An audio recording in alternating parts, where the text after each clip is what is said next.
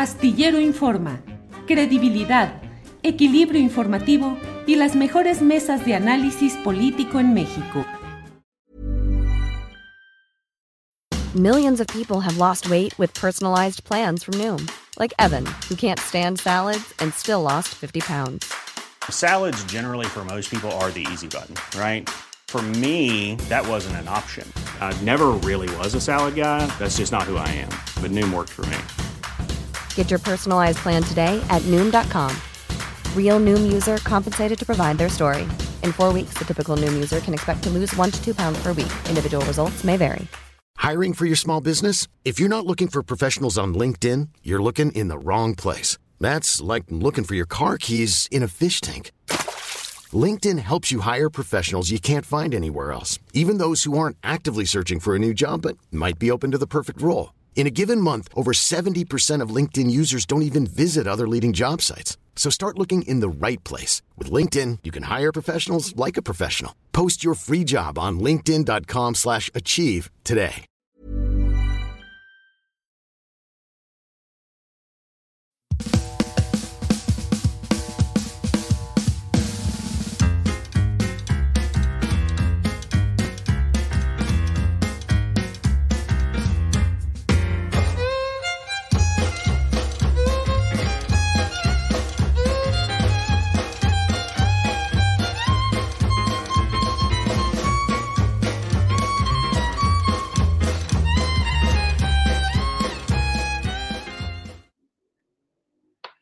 Adriana Buentello. Buenas tardes, Temoris. ¿Cómo estás? Muy buen día para todos. Aquí en Astillero Informa a la una de la tarde, ya empezando, casi viernes, Temoris. Oye, pues con la, con la noticia de que unos investigadores dicen sí que esta ola de calor está intensa, que luego va a bajar y que luego viene otra. Pues está imparable esto y la verdad es que ya hay muchos tips que están compartiendo la audiencia que tenemos en el chat, luego yo también en el Twitter, por ahí que tengo a mi gato sufriendo muchísimo con esta ola de calor que nunca me había tocado, nunca nos había tocado y nunca había visto a mi, a mi gato que ya está un poco viejito, fíjate, todo pues, eh, movido por todos lados, alguien que ya es pues, muy tranquilo, desesperado, chillando, ya no nos acomodamos, el calor está tremendo, imagínate en, estados de la República de Moris donde llegan a 45 grados o, o, más, y eso eh, imagínate, sobre todo las zonas con mayor cantidad de cemento de asfalto, donde no hay tanta vegetación, híjole, ¿no? Está tremendo. Ayer, vi a un pobre, aquí en el parque a un pobrecito San Bernardo, oye, ¿quién tiene San Bernardo por acá? O sea, pobres animales, esos están hechos para, para, el, para el frío frío. Y el pobre lo, lo, lo, pusieron con un paseador de perros y se veía que venía a ser, no, pues ya dando las, las últimas el pobre. No, pobrecitos, o sea, si van a sacar a pasear a sus perritos, la verdad es que además de traerles agua fresca y estarles poniendo eh, a cada rato durante un paseo, no exponerlos directamente al sol. Fíjate que como pues los gatos, bueno, no suelen sacarse a pasear, no sé yo mucho respecto a los eh, porque nosotros usamos protector solar, pero yo supongo que los, además de ponerles alguna cachuchilla o alguna cosa así, pues no sé si los, las naricitas o algo se deban también cuidar de, los rayos UV y de todo esto que está tremendo, pero bueno, hasta dolor de cabeza, yo ya luego no sé ni cómo pensar, se me va el avión, digo, más de lo usual, no, bueno, una cosa tremenda, pero nos van a venir aquí a, a ¿cómo le llaman ahora? Calorsplane sí, claro. Es que estamos haciendo Carlos Plain, o sea, la, audiencia nos, dice Tabasco y alguien más dice Mérida, que es una plancha, o sea, Mérida de, por sí caliente, ya es una plancha de concreto.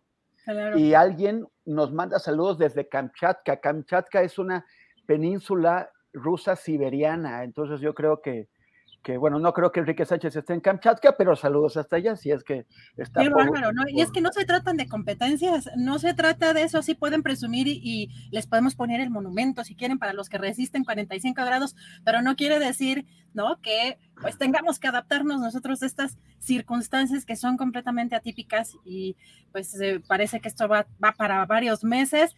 Por lo pronto, pues el calor también está en la política.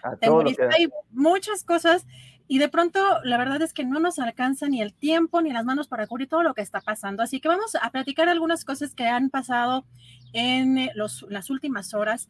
Algo de lo interesante, por cierto, hoy eh, hay que recordar que se lleva a cabo este evento de la jefa de gobierno Claudia Sheinbaum, pues con el que cierra su gestión. Eh, se va a llevar a cabo en el Monumento a la Revolución.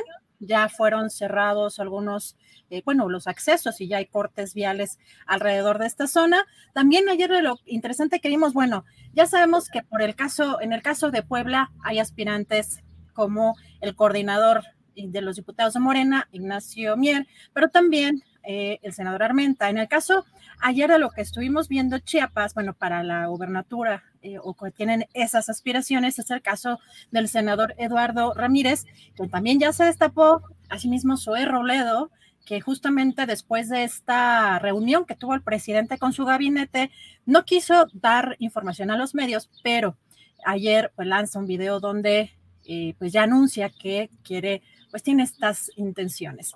Y pues por parte de la oposición, pues fíjate que quienes, eh, pues parece que está colocándose o para eso les da eh, pues Xochitl Galvez, porque Marco Cortés, durante la Convención Nacional de Radio y Televisión en Chihuahua, dijo que pues de los perfiles que tenían para ser pues candidateables, les ponía el ejemplo como Gustavo de Hoyos, el ex dirigente de Coparmex, también el ex gobernador de Tamaulipas, eh, Francisco Javier eh, García Cabeza de Vaca, también la senadora Lili Telles, y puso el ejemplo también de Xochil Gálvez, y quien dice que pues ya, eh, pues ya ha platicado con ella y que sí está con, contemplando participar y hoy en entrevista con Ciro Gómez Leiva dijo, sí estoy evaluando seriamente la posibilidad de ser candidata a la presidencia, porque aquí, Demoris, en las encuestas en la Ciudad de México, eh, es una de las cuatro o cinco después de los primeros perfiles de Morena que estarían, entre otros, García Harfuch, eh, Mario, el propio Mario Delgado, eh, Martí Batres, que ya no está, digamos, en esa posibilidad, pero son Clara Brugada, la alcaldesa de Iztapalapa, y pues en primer lugar de los de oposición, en algunas encuestas se manejaba Xochitl Galvez. Así que, pues vamos a ver qué sucede, porque pues quizá para eso les da a la oposición pues ese perfil de, de Xochitl Galvez. Eh, ¿Cómo ves, Boris? Pues, eh, pero es que eh, pues, es, algo que ya habíamos comentado. muchos de los seguidores de, duros, digamos, de, del PAN y de, y de esa, esa área, pues no aprecian mucho perfiles físicos como los de los de Xochitl Galvez. O sea, básicamente hay un racismo ahí muy fuerte. Y no sé si, eh, por ejemplo, el, senador Carlos Velasco, eh, perdón, Manuel Velasco del Verde, que es güerito y todo, sería más del perfil que le, gusta a ese sector que alguien como Xochitl Galvez. Pero pues vamos a ver si, la dejan pasar. En todo caso, Lili Telles, ¿no?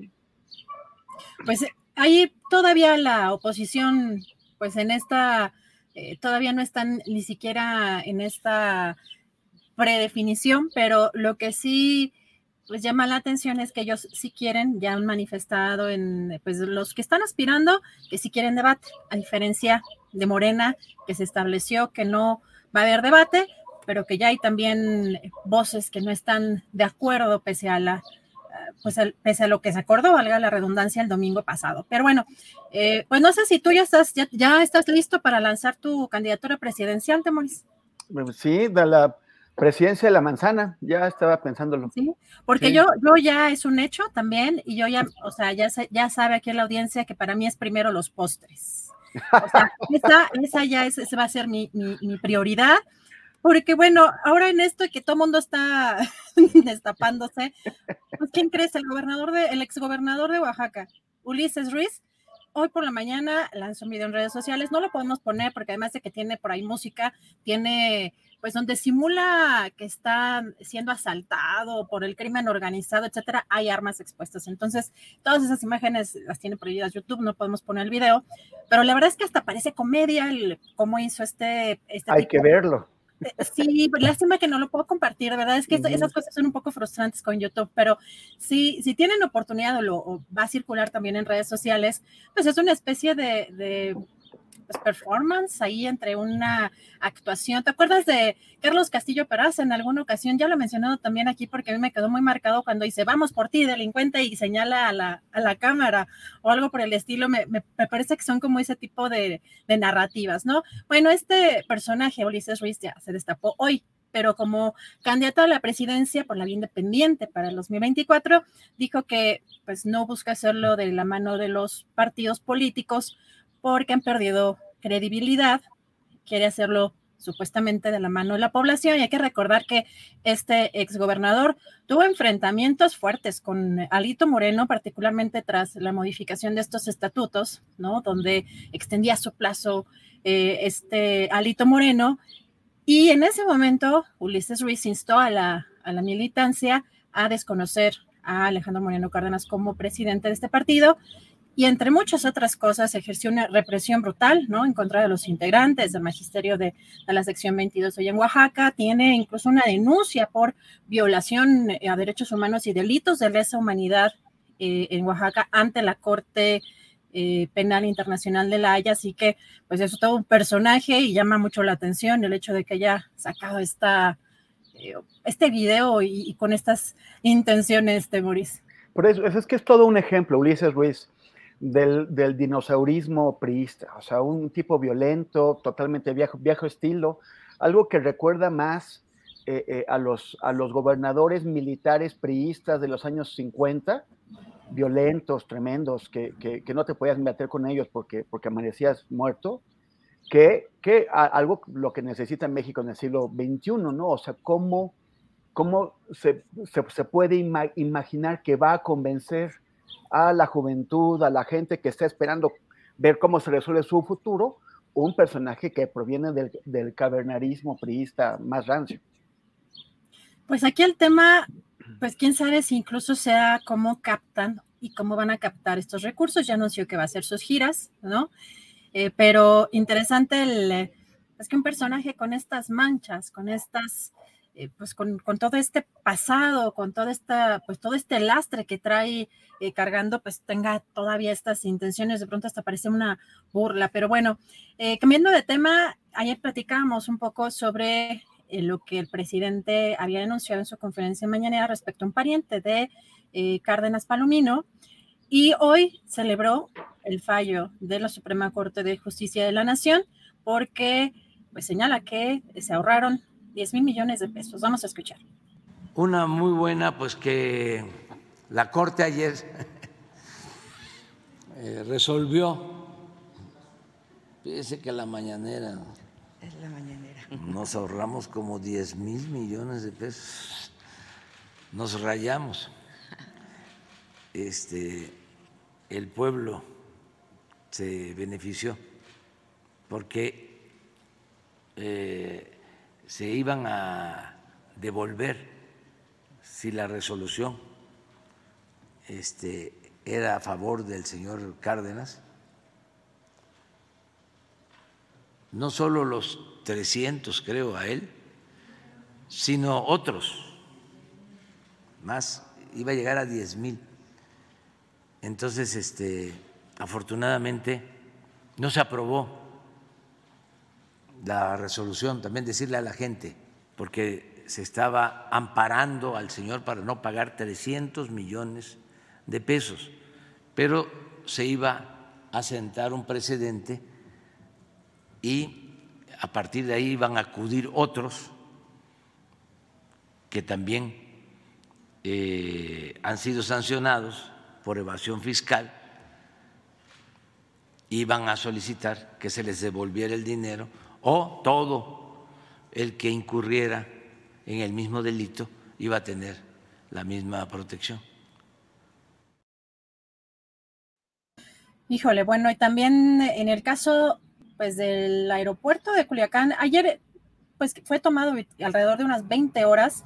Ayer el propio eh, gobernador Rubén Rocha Moya había puesto en un tuit sobre esta protesta de agricultores que los invitaba, incluso vayamos juntos, decía, a protestar contra los verdaderos responsables eh, de que sus cosechas se malbaraten. Y en el caso de Gruma, Cargill y Minsa, dice, soy su aliado y codo a codo con ustedes exigiré trato y precio justo a su trabajo y el presidente en particular en esa acción pues no estuvo de acuerdo, pero sí mencionó que hay intereses muy particulares detrás de pues eh, este movimiento. Vamos a escuchar. Toman el aeropuerto de Culiacán, por cierto, no muchos, porque la mayoría de la gente pues se da cuenta de que estamos ayudando a los productores y a la gente más necesitada. Y lo que queremos es este, buscar la autosuficiencia alimentaria, eso se sabe. Y son como 200. Entonces cierran el aeropuerto, pues este, hasta que no tengan un aumento en el precio de garantía y que sea para todos, no vamos a ceder aunque tengan el aeropuerto, no vamos a usar la fuerza pública.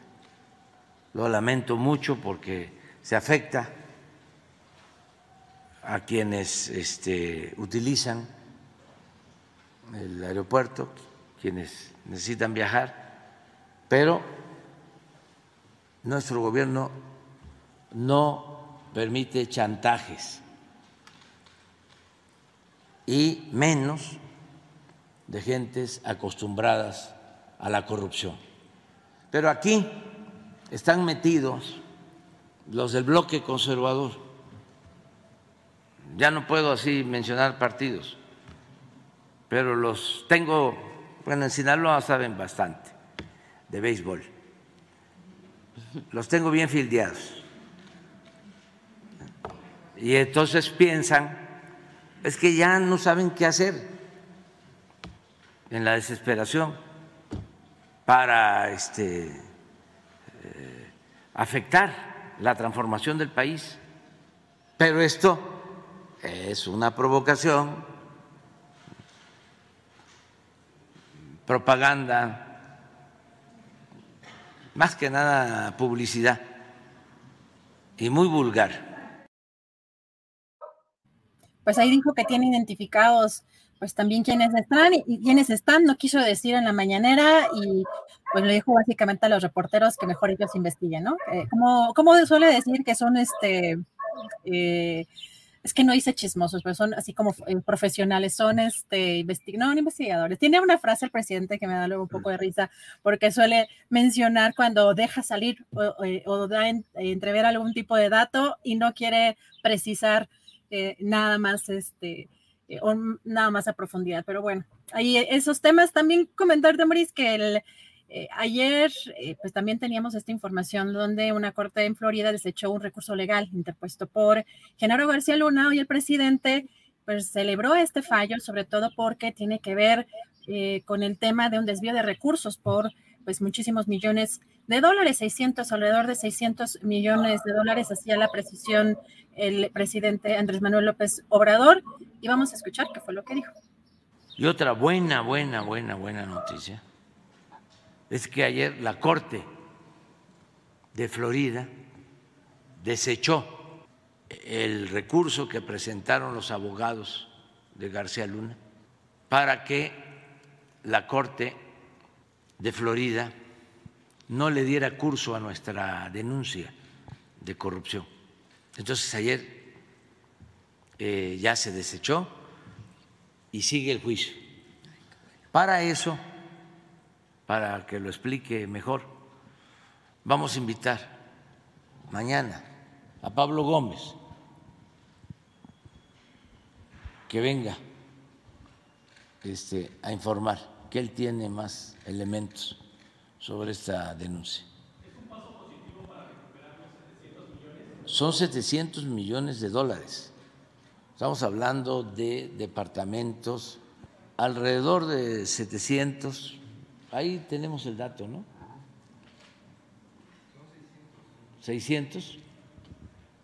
Se alegaba de que no eh, eh, debía la Fiscalía de Florida intervenir, que no le correspondía, que era un asunto. Parece, vamos a ver si no hay otra instancia, eso nos los va a explicar. Sí, pero ¿cuánto es? No se sabe. son 600 millones. 600 millones de dólares. Entonces, vamos bien.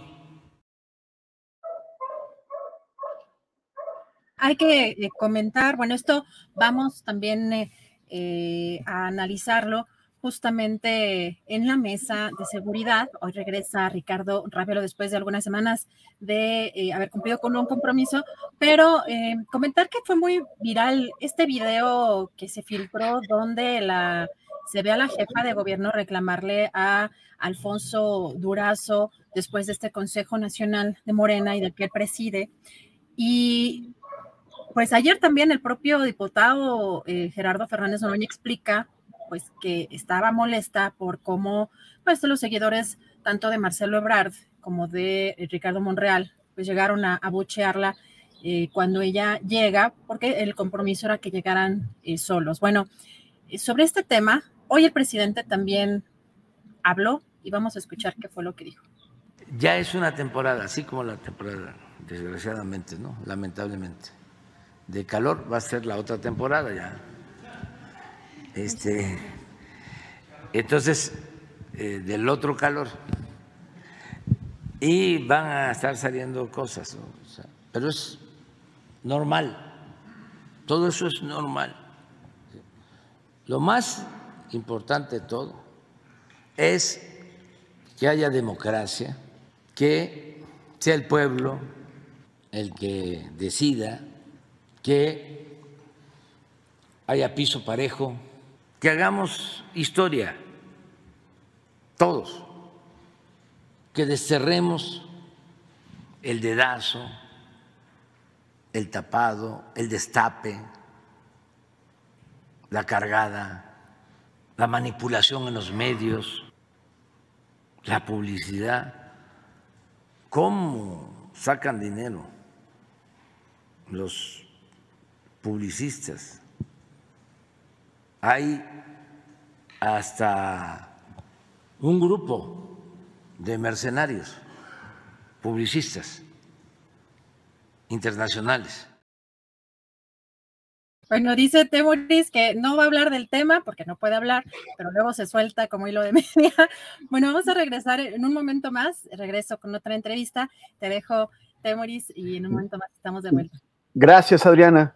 Ahora vamos a conversar con, con Oscar López. Oscar López es un, es un colega periodista internacional que acaba de, publicar en un sitio web que a mí me gusta mucho, que se llama a dónde van los desaparecidos.org. Es un, es un sitio de, periodismo independiente y, sin fines de lucro que eh, pues trata de, manera eh, sistemática el tema de los desaparecidos en México y Oscar acaba de, publicar ahí una investigación que lleva por título em, Oculta Sedena, la Secretaría de la Defensa Nacional, investigación interna sobre Ayotzinapa.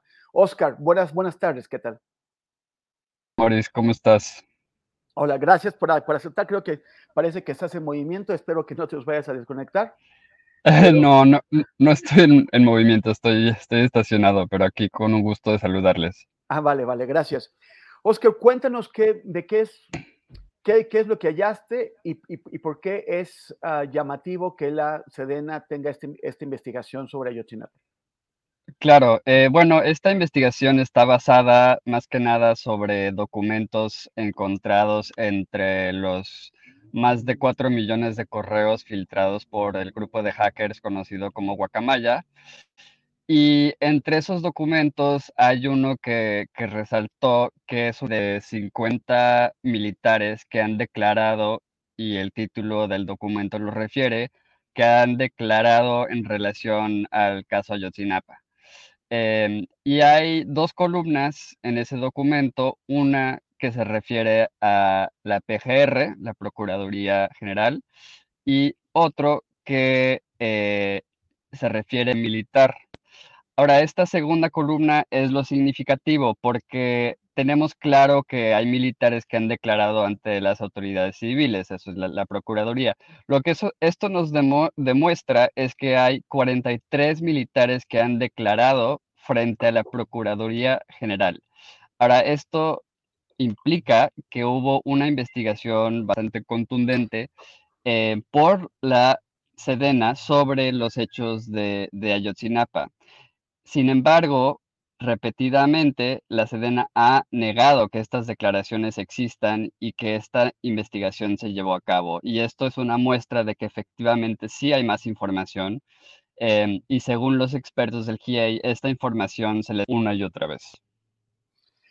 O sea que eh, el, ejército, o sea, el, el GIEI denuncia que eh, una y otra vez a lo largo de los años que he estado trabajando desde que Andrés Manuel López Obrador dio, eh, creó la, Comisión de la, de la, Verdad y que en la Fiscalía General se, se, hizo la Unidad Especial de Investigación del caso de Yotzinapa, han estado solicitando eh, estas, estas informaciones, esos documentos. Esto es desde el 19, o sea, ya, ya, ya cuatro años, con órdenes expresas del presidente de que la Sedena eh, abra sus archivos y entregue todo lo que tiene al GIEI, a la Comisión de la Verdad y a la, a la Unidad Especial. Sin embargo, esto no ha, no ha ocurrido, no han no, no, han dado todo lo que tienen. Exacto, en otro, em, porque obviamente el, el GIEI es muy cuidadoso en, en, en la información que ellos eh, publican, pero otro correo, este mucho más reciente del 2020, eh, contiene un documento que son precisamente eh, las preguntas del GIEI que les hizo el GIEI a la Sedena en el 2020 y las respuestas de, la Sedena al GIEI. Y entre esas preguntas, el GIEI pregunta específicamente eh, sobre las investigaciones, sobre las declaraciones y también nombra a ciertos personajes claves em, y pide las investigaciones, las indagatorias sobre esos personajes, como el capitán José Martínez Crespo, que lleva detenido de Ahora, la respuesta de la Sedena en esa instancia es que no se inició ninguna investigación y que tal documento no existe. Ahora, este otro archivo que, que yo, que yo hallé, pues demuestra que sí se hizo esa investigación o sí se tomó, por lo menos se tomó esa declaración e inclusive el capitán Crespo fue interrogado cuatro veces, o sea, que es ante la Procuraduría General Militar. Em, y sin embargo, la Sedena está negando esa información a los miembros del GIEI con quien el gobierno ha aceptado colaborar. y, qué, es lo que pasa con, otros eh, nombres relevantes como el del entonces coronel, ahora general Rodríguez Pérez, que, también este, han, han, estado, o sea, ellos también tuvieron una eh, interrogatorios aparte con personal militar que no han, que no han sido entregados o, o, sí han entregado todo lo que tenían sobre él? Pues eh, desde lo que hemos podido saber, eh, los personajes claves en la investigación que han sido nombrados por el GIEI y varios de ellos que han sido detenidos también aparecen en la lista de declarantes. Em, incluso, em, el, como dijiste, el, el entonces coronel eh, Rodríguez Pérez declaró ante la Procuraduría General en el 2015, pero apenas fue detenido el año pasado. Hay varios personajes. También es importante resaltar que dentro de, los, de las personas que declararon ante la Procuraduría, em, existen también eh, varios que están dentro de las órdenes de aprehensión liberadas por la Fiscalía Especializada el año pasado, antes de que estas fueran canceladas. ¿Qué más, qué, otros documentos has hallado dentro del, hackeo de, Guacamaya que son relevantes sobre el caso de Yotzinapa? Pues otro que fue muy relevante para mí, em, de hecho fue hallado por la colega Kate Doyle, que trabaja en el National Security Archive en Washington, y es un documento donde el, coronel Bernabé, em, que en ese entonces estaba a cargo del batallón 27 en Iguala, le escribe al secretario general que em, adjunta 758 fojas relacionadas con los eventos del 26 y 27 de septiembre de 2014. Ahora, las fojas en sí, en sí no están incluidas en el correo, pero su mención nos indica una vez más que hay documentos amplios, extensos sobre lo que ocurrió esa noche. O sea, 758 fojas, pues indica una, una investigación bastante amplia. Sin embargo, cuando la Sedena se, se le ha pedido en varias ocasiones, tanto por el GIEI como por los medios, em, que entregue todas las investigaciones, está negado que esa documentación exista. Eh, y aquí tenemos prueba de que pues por lo menos hay 758 hojas relacionadas con estos hechos. Una vez más, igual que las declaraciones, no tenemos las declaraciones en sí o, o el documento, pero consultando los miembros del GIEI y entre otras fuentes, pues ellos nos aportan que esta información podría ser clave para entender qué ocurrió esa noche y también quizá saber el paradero de los chicos. Em, entonces, desde nuestro punto de vista, pues es, información que debería saberse y es información que la Sedena ha negado que existe. Eh, tú le, eh, intentaste contactar con la Secretaría de la, de la Defensa, les preguntaste a este respecto. Sí, claro que sí. Yo les escribía la comunicación eh, social de la Sedena, les mandé una lista de, creo que fueron 15 o 18 preguntas muy detalladas sobre cada punto de nuestro reportaje y su respuesta fue que simplemente no, no, no, no tenían la información suficiente para, para contestar. Em, sí logré hablar con dos abogados que representan los cuatro militares que están detenidos por el caso Ayotzinapa.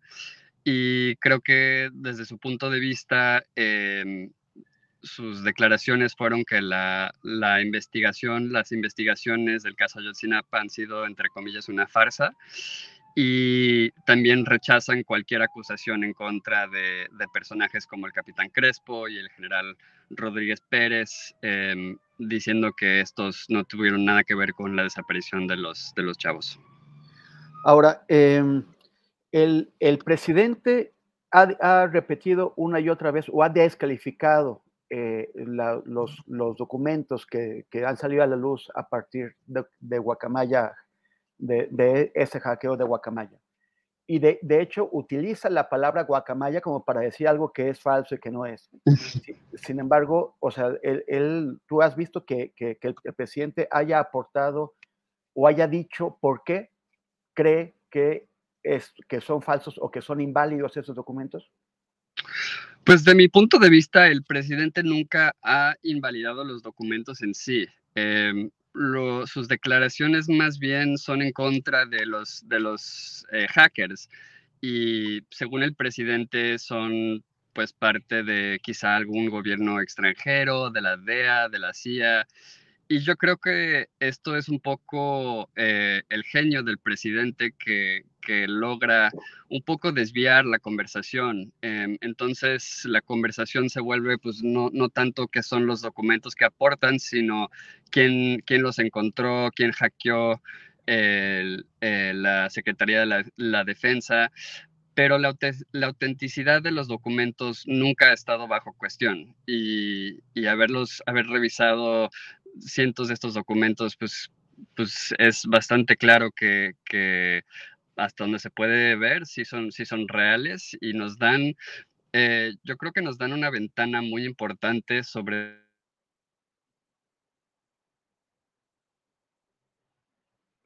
Parece que, que perdimos a Oscar López.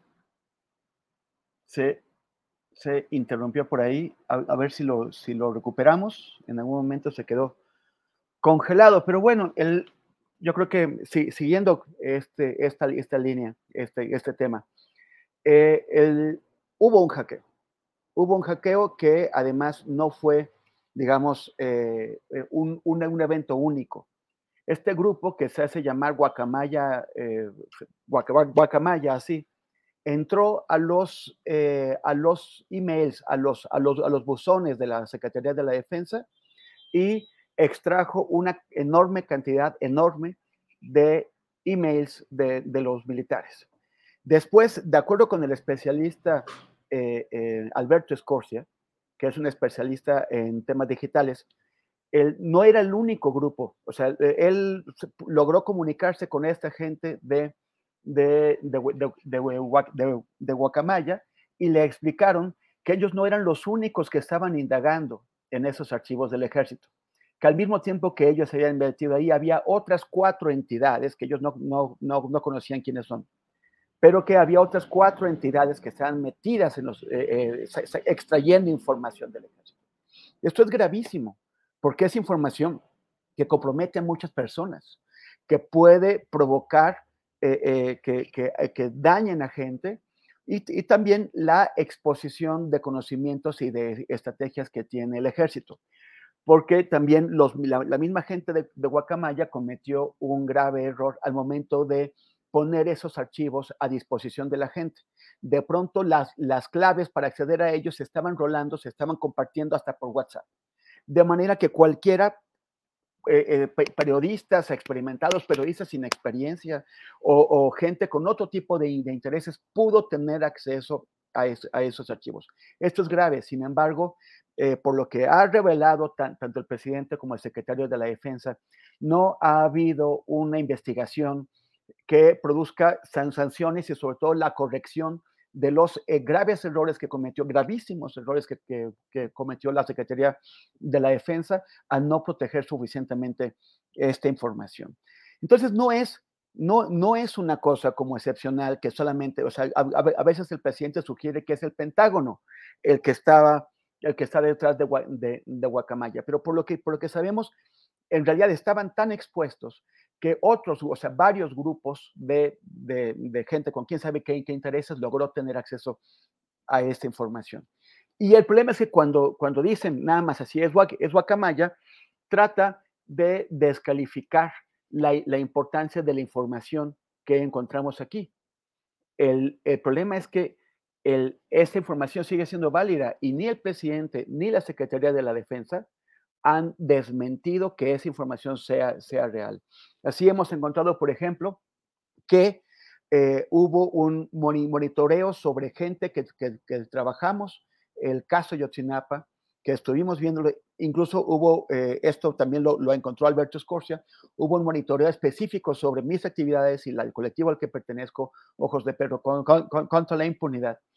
Y, y, y, también hubo, una, una, hubo órdenes específicas para tratar de negar eh, los, eh, la, la, participación de militares en la desaparición de los 43 de, de Ayotzinapa. Entonces, eh, el, es, esto, ahora lo que tenemos, bueno, creo, que ya tenemos de vuelta a Oscar López, pero eh, el, el, te el, tema es que, sí, ya, está aquí Oscar López, ¿no? A ver, Adriana, ¿quieres entrar tú? A ver, Adriana Guantello.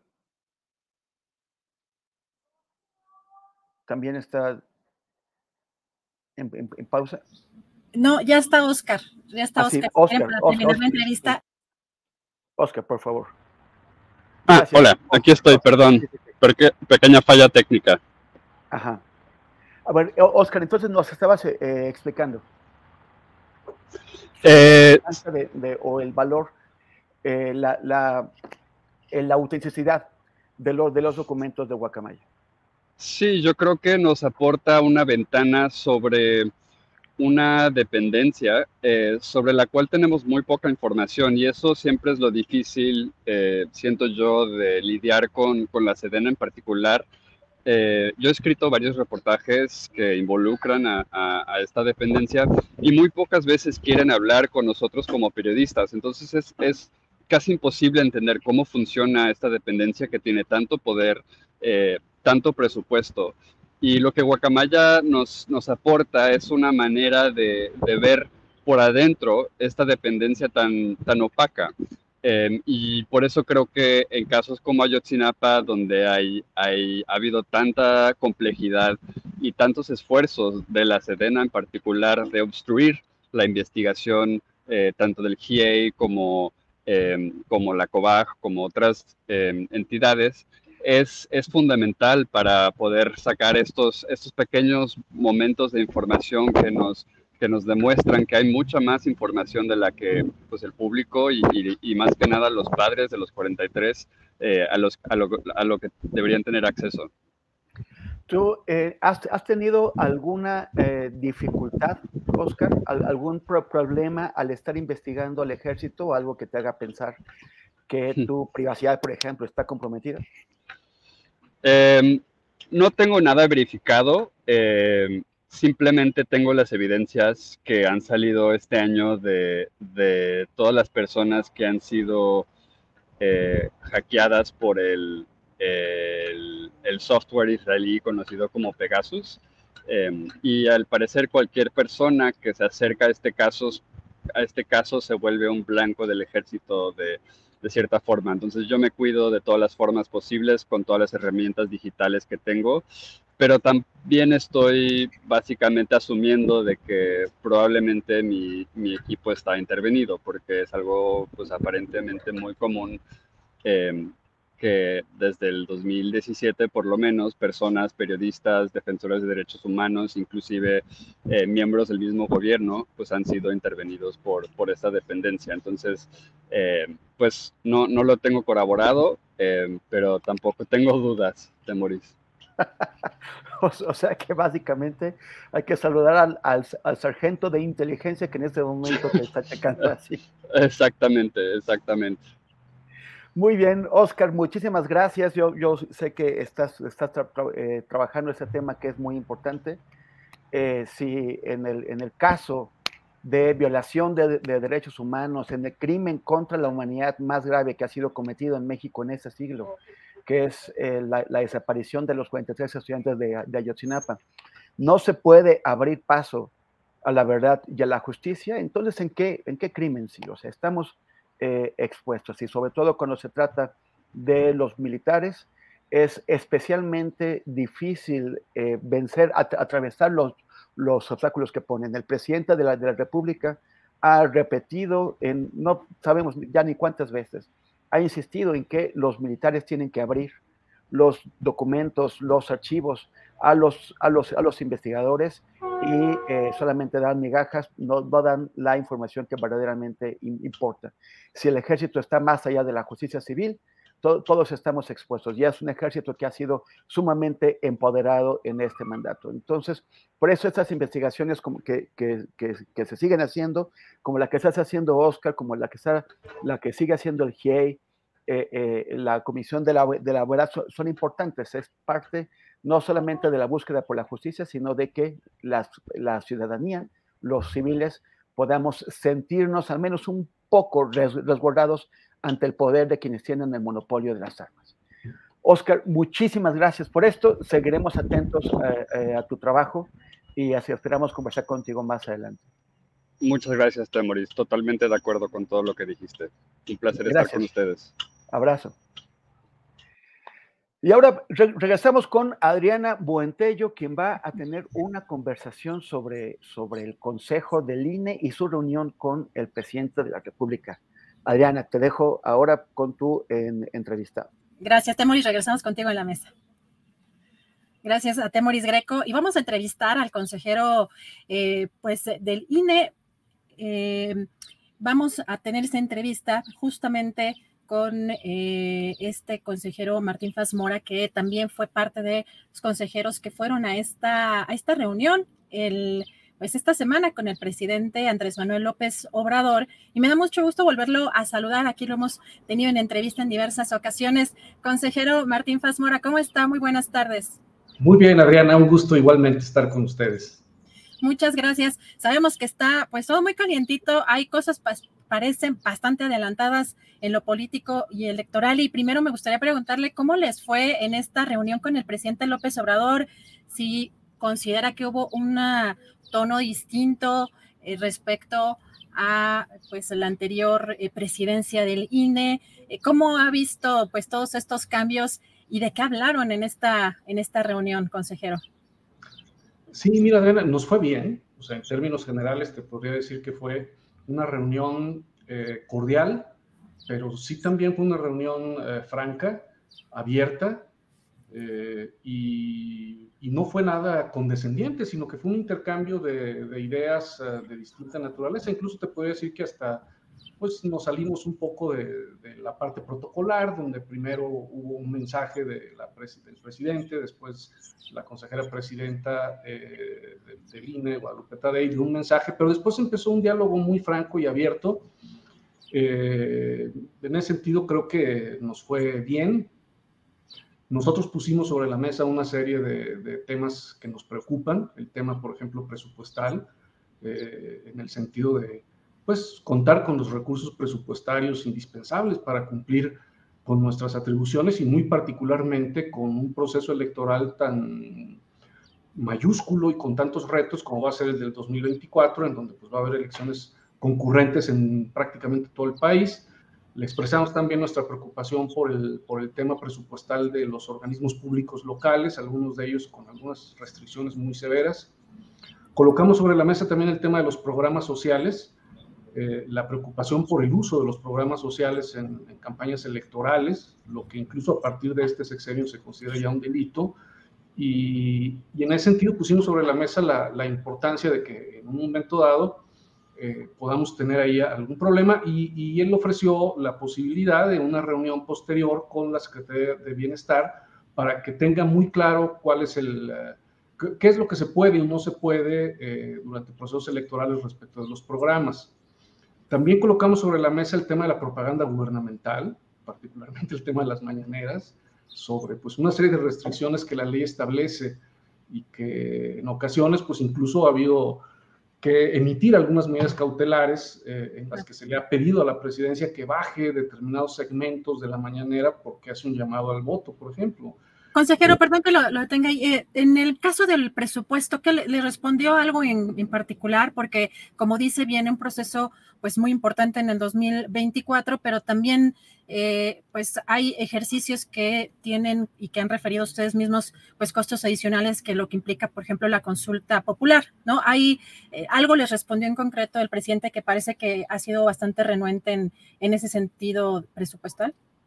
Mira, él, quedó de estar atento, estrictamente hablando, todos sabemos que es el Congreso eh, que, el que aprueba el presupuesto, pero eh, él comentó que estaría atento y que sobre todo él, estaba eh, también en la idea de que, de que si bien hay que hacer un, ejercicio eficiente y racional del presupuesto, pues no puede tampoco faltar para lo indispensable. Y no se refería solamente al tema del gasto ordinario, sino también del, proceso electoral. Él quedó de estar atento incluso que para que en su momento, cuando ya eh, la Comisión Temporal de Presupuesto del INE tengamos un proyecto, pues eh, podamos entablar un, diálogo con las distintas, eh, las distintas representaciones en el Congreso para que pues esto pudiera avanzar. Fue, fue la respuesta que nos dio, o sea, es decir, de entrada hay que decirlo, no, no, no puso sobre la mesa un tema de que la austeridad o no va a haber, o no, no, no hay que decirlo, fue, una reunión muy cordial, ¿eh? este,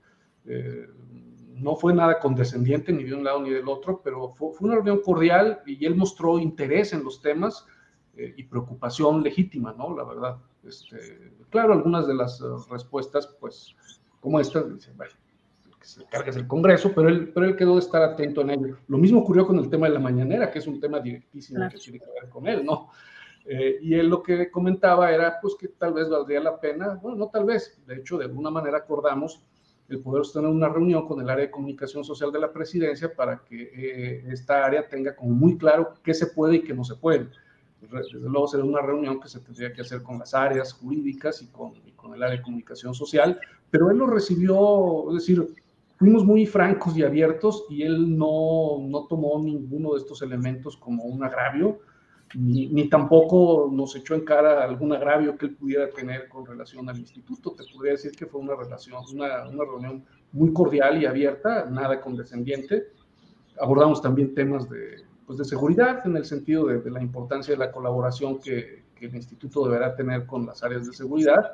E inclusive le manifestamos nuestra preocupación por el proceso interno que está realizándose con Morena ante la posibilidad de que, en efecto, este proceso eh, pueda contravenir eh, algunas legislaciones electorales.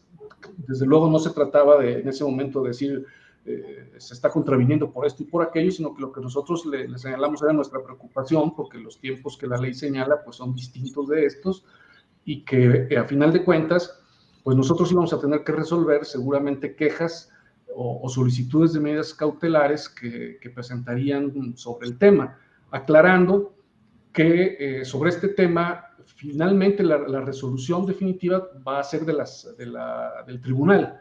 Nosotros solamente podríamos emitir alguna medida cautelar, y cuando digo nosotros ni siquiera me refiero al Consejo General, sino a la Comisión de Quejas y Denuncias. Lo único que se le comentó pues es que nosotros íbamos a resolver esas quejas pues conforme a los criterios ya establecidos. Pero aún en ese tema fue un tema cordial y abierto y yo en ese sentido creo que fue una reunión muy positiva. Gracias, eh, consejero Martín Faz. Preguntarle ya que pone eh, pues sobre la mesa este tema del proceso interno de Morena, porque creo que muchos nos, pues tenemos dudas, porque obviamente eh, pues tanto el IFE en su momento como el INE hasta este punto han tenido una serie de cambios y a lo largo de, pues, de muchas reformas, cosas que se podían o se podían hacer, y ahora estamos viendo que pues hay una figura que están de, pues, de manera eh, muy clara. Estamos viendo aspirantes a la presidencia, aunque en este momento se le llaman, eh, creo, eh, coordinadores de la defensa de la cuarta transformación o una cosa por el estilo y una figura que pues parece que están utilizando en Morena para promocionar a estos aspirantes, que en lo concreto son aspirantes a obtener esa candidatura. ¿Usted ¿Cómo ve? Eh, ya mencionaba que usted, usted mencionaba eh, que justamente que, los consejeros también mostraban esa, al presidente pues esa inquietud. Si hay, si se está usando esta figura para de alguna manera eh, burlar un poco las leyes electorales o cómo se está planteando el Instituto Nacional Electoral este proceso interno de Morena. Mira, la comisión de quejas debe resolver eh, ya, eh, entiendo que son tres eh, quejas en específico, que como te digo, son quejas que se presentan ante el instituto, pero que resuelve el tribunal. Lo único que el instituto puede hacer es emitir alguna medida cautelar, que significaría quizás solicitar alguna suspensión de alguna actividad, porque pues, podría generarse un daño irreparable y, tendrá que ser el tribunal, bueno, sustanciar la, investigación en un primer momento, remitirla al tribunal y el tribunal tendrá que resolver.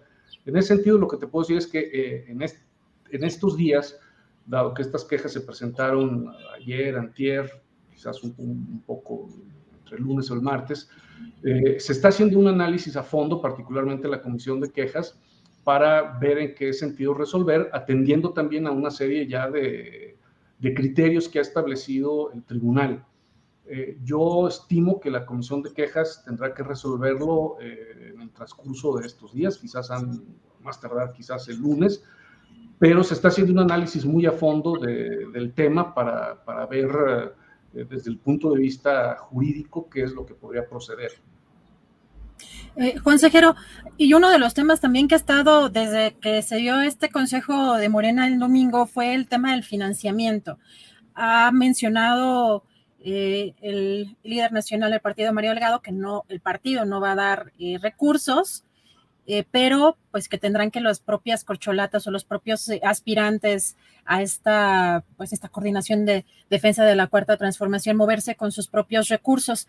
Esto tendrán, bajo las leyes electorales, hay, hay ellos tendrán que dar cuentas, eh, transparentar estos gastos o pues como no está, digamos, todavía en un periodo electoral, no tiene nada que ver nosotros fiscalizamos de manera permanente, no solamente durante los periodos eh, eh, electorales, sino también durante el periodo ordinario hacemos una fiscalización del gasto ordinario de los partidos políticos porque tienen un gasto ordinario eh, para determinados fines y, nosotros vamos a estar fiscalizando.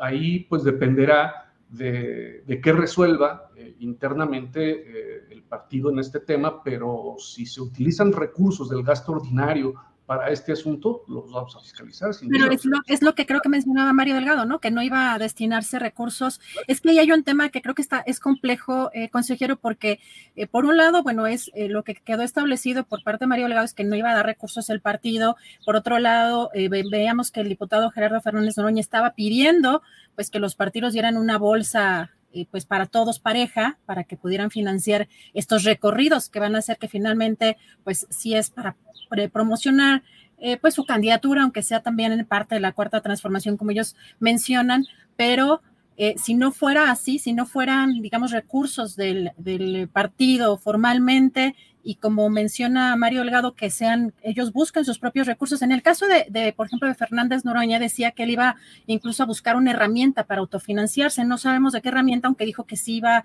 ya que la consiguiera, iba a transparentarla.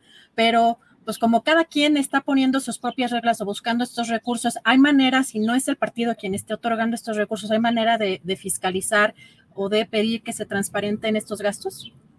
Pues mira, hasta ahorita todo esto son declaraciones de que no claro. se les va a dar, habrá que ver si efectivamente no se les da. Nosotros tenemos un ejercicio de fiscalización permanente y habrá que ver si efectivamente eso ocurre. Ahorita son declaraciones, tanto de unos ni de, ni de otros. Si se utiliza dinero de los partidos políticos, se va a fiscalizar, estamos obligados a hacerlo. Eh, si establecen algún mecanismo de otra naturaleza, tendremos también que hacer un análisis de cuáles serían los mecanismos. Eh, el propio partido creo que le conviene establecer un mecanismo de fiscalización, porque si no, pues ahí también ellos van a tener un problema serio de equidad en la contienda. Eh, nosotros, en cuanto se utilicen dinero de los partidos políticos, nosotros lo vamos a estar fiscalizando. Habrá que ver si estas declaraciones se convierten realmente en algo, en algo cierto y bajo qué modalidad, pero nosotros fiscalizamos de manera permanente. Per, per, perdón que le insisto un poco sobre esto porque quizá nos, eh, para algunos nos resulta un poco preocupante si es el caso de que no se utilicen realmente estos recursos del, de los partidos.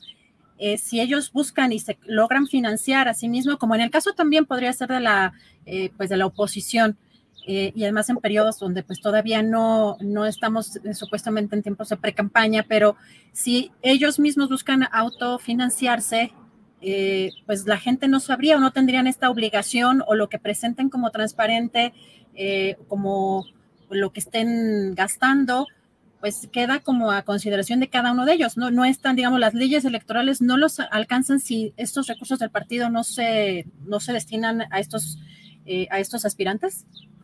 Pues sí tenemos ahí un problema. Eh, tenemos un problema porque efectivamente eh, y ocurre no solamente con el tema de la fiscalización, ocurre también con el de esta figura de, de coordinador de, de, la defensa de la 4T, que pues también es una figura, pues digamos, inédita, dicho de esa, de esa manera, y hay que analizar también si, si esa figura eh, inédita no está siendo utilizada para, para hacer promoción adelantada o demás. Pero te digo, esto tendría que ser parte de un análisis que yo ahorita en este momento tendríamos que ver concretamente, eh, incluso en materia de fiscalización, los informes que presentan los partidos políticos, hay una, hay una fiscalización incluso eh, en, en, tiempo relativamente real, es decir, cualquier movimiento que un partido político realiza tiene un limitado número de días, tres días para presentar estos movimientos y entonces nosotros vamos a poder detectar si, si en efecto no se están destinando eh, recursos del partido a este, a este tema, ¿no? Y de, y de, los recursos individuales que se pudieran conseguir, tendríamos que hacer también un análisis de cuál es nuestra capacidad de fiscalización. Realmente son asuntos inéditos en los que tenemos que estar eh, pues, pendientes y, y, ahorita hasta el momento pues son declaraciones. Vamos a ver en los hechos cómo, cómo se maneja eso y cuál es el papel eh, de intervención que pueda tener el instituto, pero nosotros estamos fiscalizando de manera permanente. Y por último, para agradecerle la oportunidad de platicar con usted, consejero, preguntarle, después de esta, eh, pues de esta elección tan eh, grande también que se llevó, que se acaba de llevar en, en, Coahuila y en el Estado de México, si hay todavía algunos procesos pendientes derivados de denuncias, eh, sobre todo en el caso quizá del Estado de México, si hay todavía algún periodo en el que se sigue impugnando alguna, eh, alguna denuncia. Pues mira, las, impugnaciones tienen hasta cuatro días para interponerlas. Las interponen, por cierto, ante el organismo local. Eh, ya pasaron, bueno, ya pasó la jornada electoral, ya pasaron los cómputos distritales, el cómputo estatal también. Eh, no, no, no tengo noticia de que se haya presentado algún tipo de impugnación de carácter general. Eh, los incidentes que se presentaron el día de la jornada electoral fueron incidentes realmente muy, muy aislados. Solo no instalamos una casilla de, de, de uh -huh. las 20 mil y fracción, que más de 20 mil que había que poner. Y en términos generales, las, los incidentes que se presentaron el día de la jornada electoral fueron incidentes en verdad aislados, eh, de muy corta duración, eh, quizás una interrupción temporal de la, de la de, la recepción de la votación por, por, algunas cuestiones climáticas o por alguna cuestión de, que amenazaba la seguridad, pero se reinstaló inmediatamente y, la verdad no recursos de impugnación que, que, tengamos al respecto no, no tenemos. Ahora, hay algún recurso final de impugnación que tenga que ver con la nulidad, tendría que ser presentado ante el instituto local. Eh, hasta ahorita no tengo eh, información que haya recibido algún instituto local, pero eh, en términos generales creo que el proceso electoral se desarrolló dentro de la normalidad y, bueno, en todo caso va a ser el tribunal el que resuelva también esos recursos de información. Gracias. Consejero, ya nada más para cerrar, ¿usted ve un ambiente distinto en el Consejo Nacional, en el Consejo Electoral del INE, eh, en el Consejo del INE, después de la salida de Lorenzo Córdoba con la llegada de la nueva presidenta eh, Guadalupe Tadei? Estamos en una etapa de ajuste, apenas van dos meses realmente.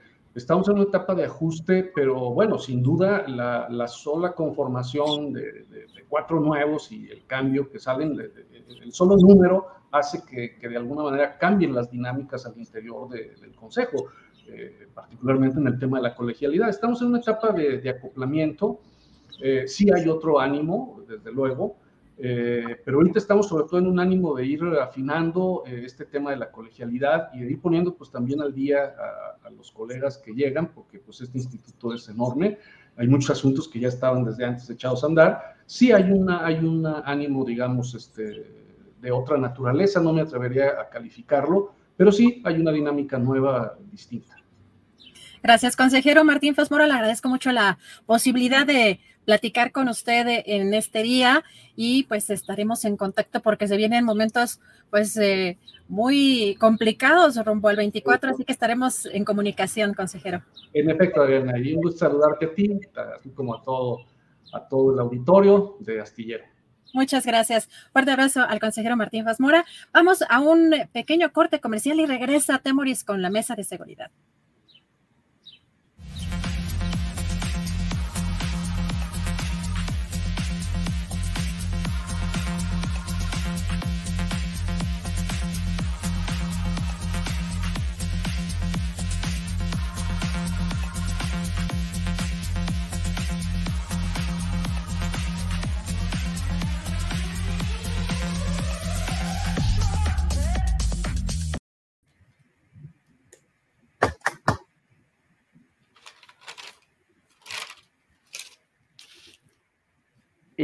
Y, ahora vamos a empezar nuestra mesa del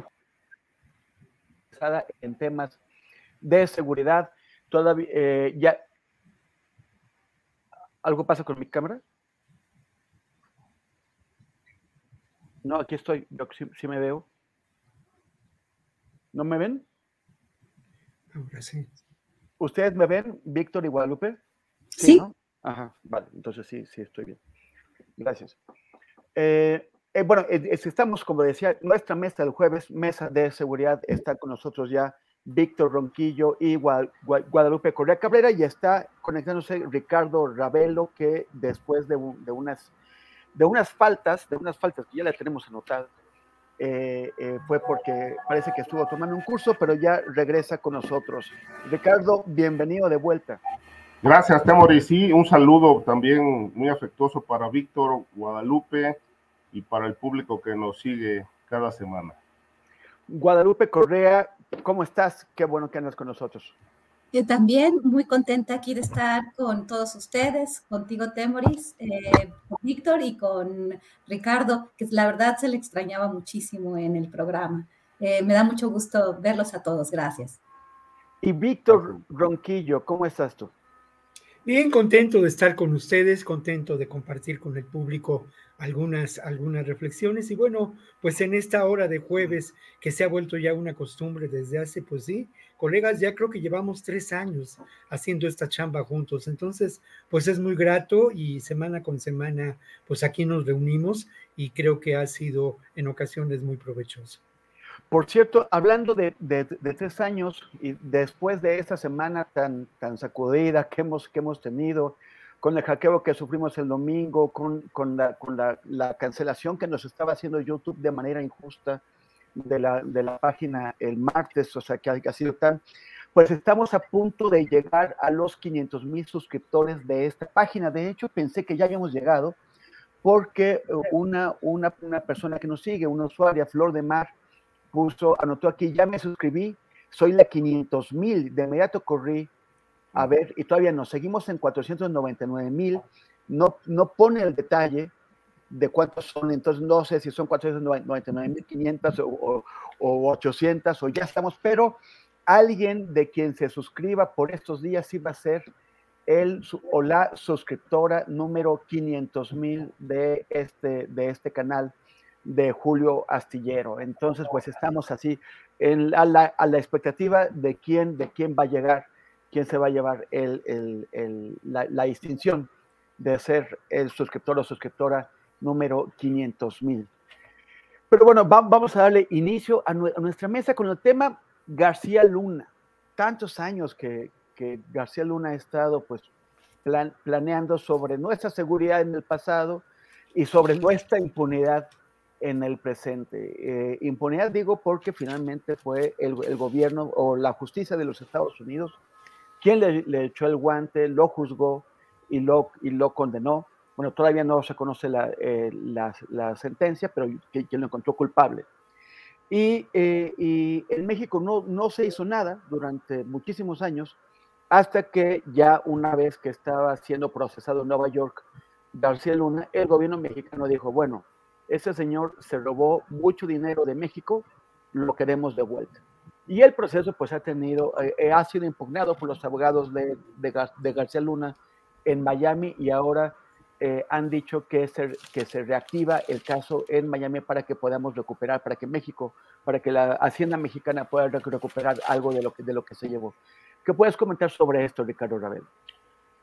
Mira, eh, en efecto, eh, García Luna representó, encabezó una etapa oscura en, el calderonato, eh, aquel, aquel, aquel sexenio fatídico de Felipe Calderón, un, un claro ejemplo del narcogobierno, cuyos eh, tentáculos lamentablemente todavía siguen vigentes.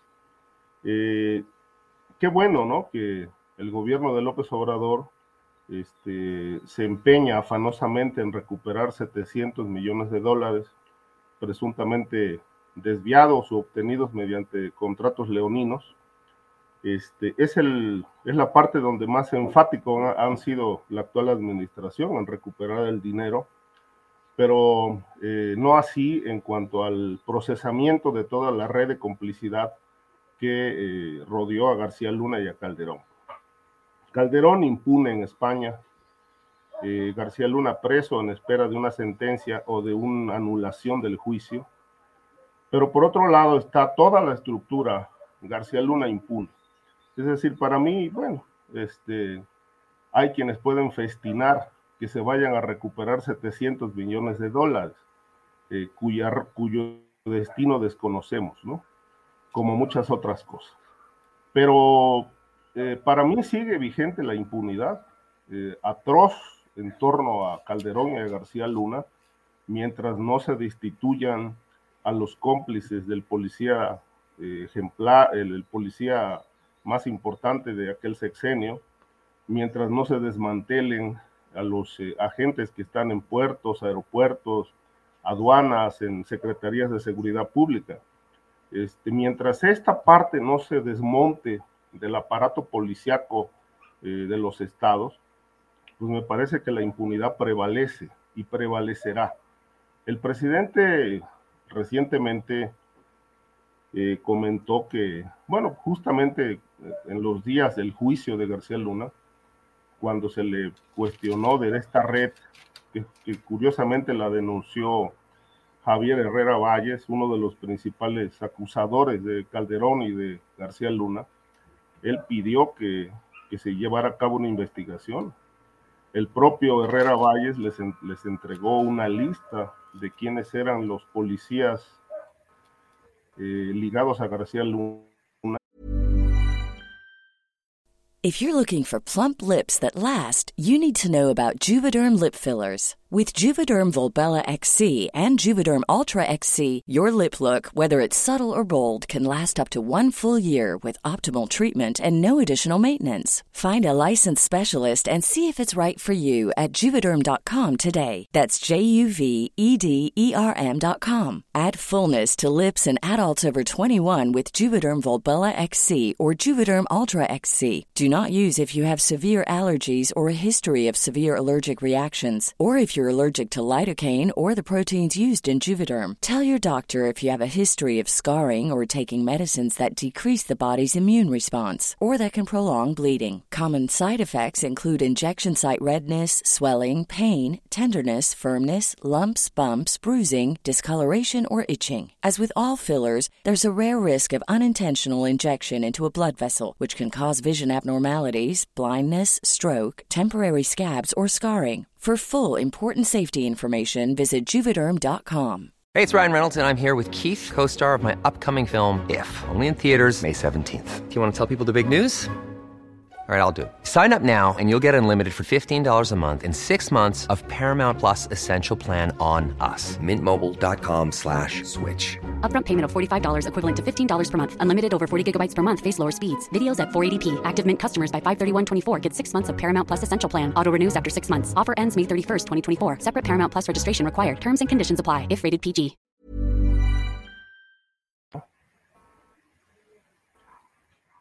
Que estaban operando en, en este, estados y pidió que, que, se llevara a cabo una, una limpia, que se diera a conocer y que se procesaran si había delitos. Obviamente al sol de hoy no tenemos una sola noticia al respecto. Este, toda esa gente sigue vigente y me parece que ahí continuará, porque lo que hemos observado de López Obrador es que suele llenar las mañaneras con anuncios espectaculares como estos, y luego no concretar las cosas, ¿no? Eh, decir que se va a combatir la corrupción y luego no encarcelan absolutamente a nadie. Esa ha sido la tónica de este sexenio. Pero bueno, por ahora hay un paso importante que es la recuperación del dinero, mientras el resto de los personajes pues siguen impunes. Ahí está Cárdenas Palominos, solamente procesado por tortura, pero no por narcotráfico, no obstante que era una cabeza importante en toda la recepción de droga de dinero en el aeropuerto de la Ciudad de México. Es decir, esta parte pues ni siquiera se ha investigado y si se ha investigado, pues seguramente la tienen archivada. Entonces yo creo que todo este es, mucho ruido, pero en cuanto a los hechos, pues falta mucho por hacer. Gracias, gracias Ricardo. Guadalupe Correa, eh, siguiendo esta línea que está marcando Ricardo Ravelo, ¿qué, qué, falta por, por, hacer en México? O sea, la, la, la, reacción del gobierno mexicano pues fue ir a recuperar dinero. Muy bien, nos, nos, hace falta, no podemos estarlo perdiendo ahí.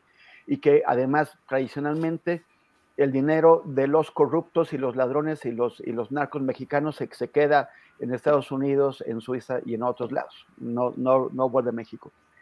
Pero, por ejemplo, ¿qué, ¿Qué pasa con esta red de amigos, esta generación de corruptos que eh, formó Genaro García Luna desde que entró al CISEN a fines de los años 80?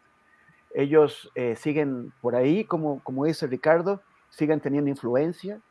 Es, posible que alguien ajeno al medio, por ejemplo, en el, en el propio CNI, antes CISEN, colocaron a un militar, al general Audomaro Martínez, al frente, pero finalmente el equipo con el que, con el que opera sigue siendo el que se formó con García Luna. Estamos, nuestra privacidad está bajo los, los, ojos de los, de los eh, amiguitos de García Luna. Totalmente. Mira, es muy importante también entender que el gobierno de México se quiere anotar un gol en el tema de recuperar el dinero, los 700 millones de dólares, que equivalen a 140 mil millones de pesos, ¿no? Esto es una cantidad que obviamente no van a, eso es lo que quiere el gobierno de México recuperar, pero se habla de una cantidad mucho menor, unos 25, no de 700 millones de dólares, sino de 75 millones de dólares, un poco, no, no sé, no sabemos todavía bien cuál es la cantidad que se va a recuperar este tipo de operaciones, y esto es una cuestión bien importante también entender, que esto es una buena voluntad del gobierno de los Estados Unidos que empieza hace unos pocos meses cuando se dio el caso de, del dinero que, el, el, gobierno mexicano se va a regresar, que va a regresar el gobierno estadounidense a México por el tema de Coahuila, al estado de Coahuila, a los coahuilenses, ¿no? El Moreirazo, recordemos, y cómo quieren de cualquier forma los, las, este, el electorado de Coahuila a este grupo político de los hermanos Moreira, ¿no? De Humberto y de Rubén. Pero principalmente el Moreirazo se dio en la época de Rubén Moreira y ese dinero que, bueno, fue incautado en los Estados Unidos por lavado, eh, que involucró al ex eh, secretario de Finanzas del Estado, el señor Villarreal. Pero bueno, este fue una buena voluntad y son casos eh, que no habían, que no se habían dado antes, una buena voluntad del gobierno de los Estados Unidos. Realmente, estas órdenes de aprehensión de la PGR van a ser efectivas contra no solamente García Luna, porque también se habla de la familia Weinberg. Supuestamente la, la Fiscalía General de la República informó que tiene, que obtuvo las órdenes de aprehensión para esta red, ¿no?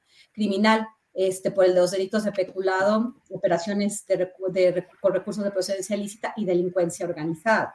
Y entonces aquí está la esposa de García Luna y pues algunos miembros de la familia Weinberg. Recordemos este libro que me parece a veces muy interesante como esta periodista Penilei Ramírez obtuvo esta información muy importante, ¿no? El gobierno de los Estados Unidos ha, estado haciendo inteligencia y ha estado investigando de una, de una manera mucho más eh, importante que el gobierno de México, que la unidad de inteligencia financiera que aparece cuando Estados Unidos pues decide si hacer caso, ¿no? A una petición que no sabemos tras bambalinas cómo funcionó, si realmente esta, esta información, esta investigación que vinculaba a García Luna con la familia Weinberg y el lavado de dinero de eh, supuestamente 700 millones de dólares durante la gestión de García Luna fue una investigación elaborada principalmente en Estados Unidos, se comparte la información en México, no sabemos realmente qué es lo que pasa.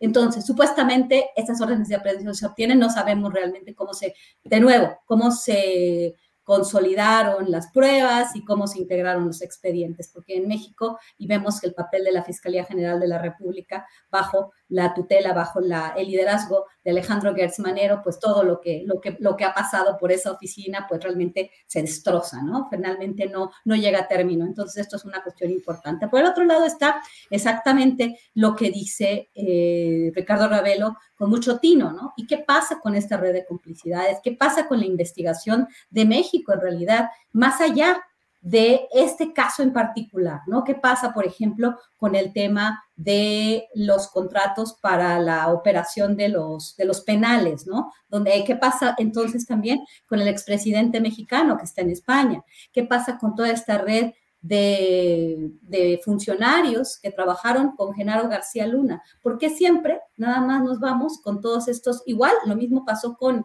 eh, los Oya Austin, ¿no? Que también va a salir de la cárcel, va a pagar un poquito de dinero y finalmente, pues la operación de Gers Manero y sus amistades y las, los que son abogados de, de, de los Oya, pues realmente no, no, no, no se va a hacer nada. Y Lozoya es el único porque tiene toda una red de complicidades, ya hemos hablado muchas veces de sus cómplices y a ellos no se les ha tocado ni con el pétalo de, una rosa. Pareciera ser que en esta vez solamente la familia Weinberg va a haber órdenes de aprehensión y vamos a ver si esto llega a término. Pero en realidad, en realidad no estamos viendo un papel, un papel gris, demasiado gris de la unidad de inteligencia financiera en estos últimos años. Va a llegar eh, este, Pablo Gómez el día de mañana explicar. Eh, quisiera, me hubiera gustado mucho participar en la mañanera para preguntar un poco mejor de los trabajos de la unidad de inteligencia financiera y si esta inteligencia se consiguió en Estados Unidos, se compartió a México o si fue la unidad de inteligencia financiera la que hizo estas investigaciones. Porque por el otro lado, la unidad de inteligencia financiera se ha aventado muchos goles, se ha aventado muchas batallas ganadas, pues aparentemente con colaboración de los Estados Unidos. Entonces, realmente sí dan mucho que desear nuestras instituciones de procuración de justicia y de investigación judicial. O sea, se ponen medallas gringas, aunque, aunque sean hechas en, Santo Domingo. Este, Víctor, esta reproducción de élites especializadas en cuerpos de seguridad y de justicia, por ejemplo, o sea, el, A ver, el caso clásico es el de Edgar J. Hoover, ¿no? Que, que aquel el creador de la, FBI que pasó eh, muchos mandatos de presidente siempre controlando información clave con la cual podía chantajear en su momento dado a los políticos y funcionarios y ganar poder. El equivalente con sus distancias sería Alejandro Gersmaner, con sus distancias. Pero más allá de las figuras, más, más allá de, García Luna, de, de Gers, todo eso, hay estructuras, hay, hay generaciones que de pronto se enquistan en una institución. Se enquistan en, el CISEN, se enquistan en la FGR, antes PGR, o sea, y, es muy difícil operarse en ellas, porque independientemente de sus relaciones de hermandad entre, entre ellos y también de corrupción, todo, eso, son los que saben cómo se manejan las cosas, son los que saben dónde están los tornillos y, dónde quitarlos y ponerlos y dónde apretar las tuercas. ¿Cómo, ¿Cómo se puede combatir eso en, nuestras instituciones de seguridad. ¿Es posible? La, Guardia Nacional eh, podría de alguna forma ayudar a, combatir el poder de, estos, de estos grupos, de, estas eh, élites especializadas? Yo creo que se tiene que realizar de verdad un trabajo de inteligencia muy importante que lamentablemente no, no se ha realizado a lo largo de este sexenio, porque al final de cuentas prevalecen estos grupos enquistados y están enquistados en esas instancias de lo que podemos considerar el aparato de seguridad en México desde la década de los años 60. ¿eh? O sea, las, eh, uno puede seguir la genealogía del propio García Luna y encontrar cómo en esa genealogía existen diferentes eh, influencias, ¿no? Y parentescos y como lo señalabas, influencias y parentescos ligadas por el manejo de la información y ligadas también por distintas formas de complicidad. Eso ocurre en el ámbito de la seguridad, pero no solamente en el ámbito de la seguridad. La gran tarea, después de que se pueden haber o no, eso ya es discutible y, no es el espacio para hacerlo, pero después de que se pudieron haber trazado o no las bases para una transformación de este país, lo que sigue es precisamente desmontar todos esos mecanismos de corrupción, todos esos mecanismos de complicidades, todos esos mecanismos que de alguna manera eh, hacen funcionar al sistema político mexicano, al establishment mexicano, y donde tienen lugar tres poderes eh, decisivamente preocupantes, ¿no?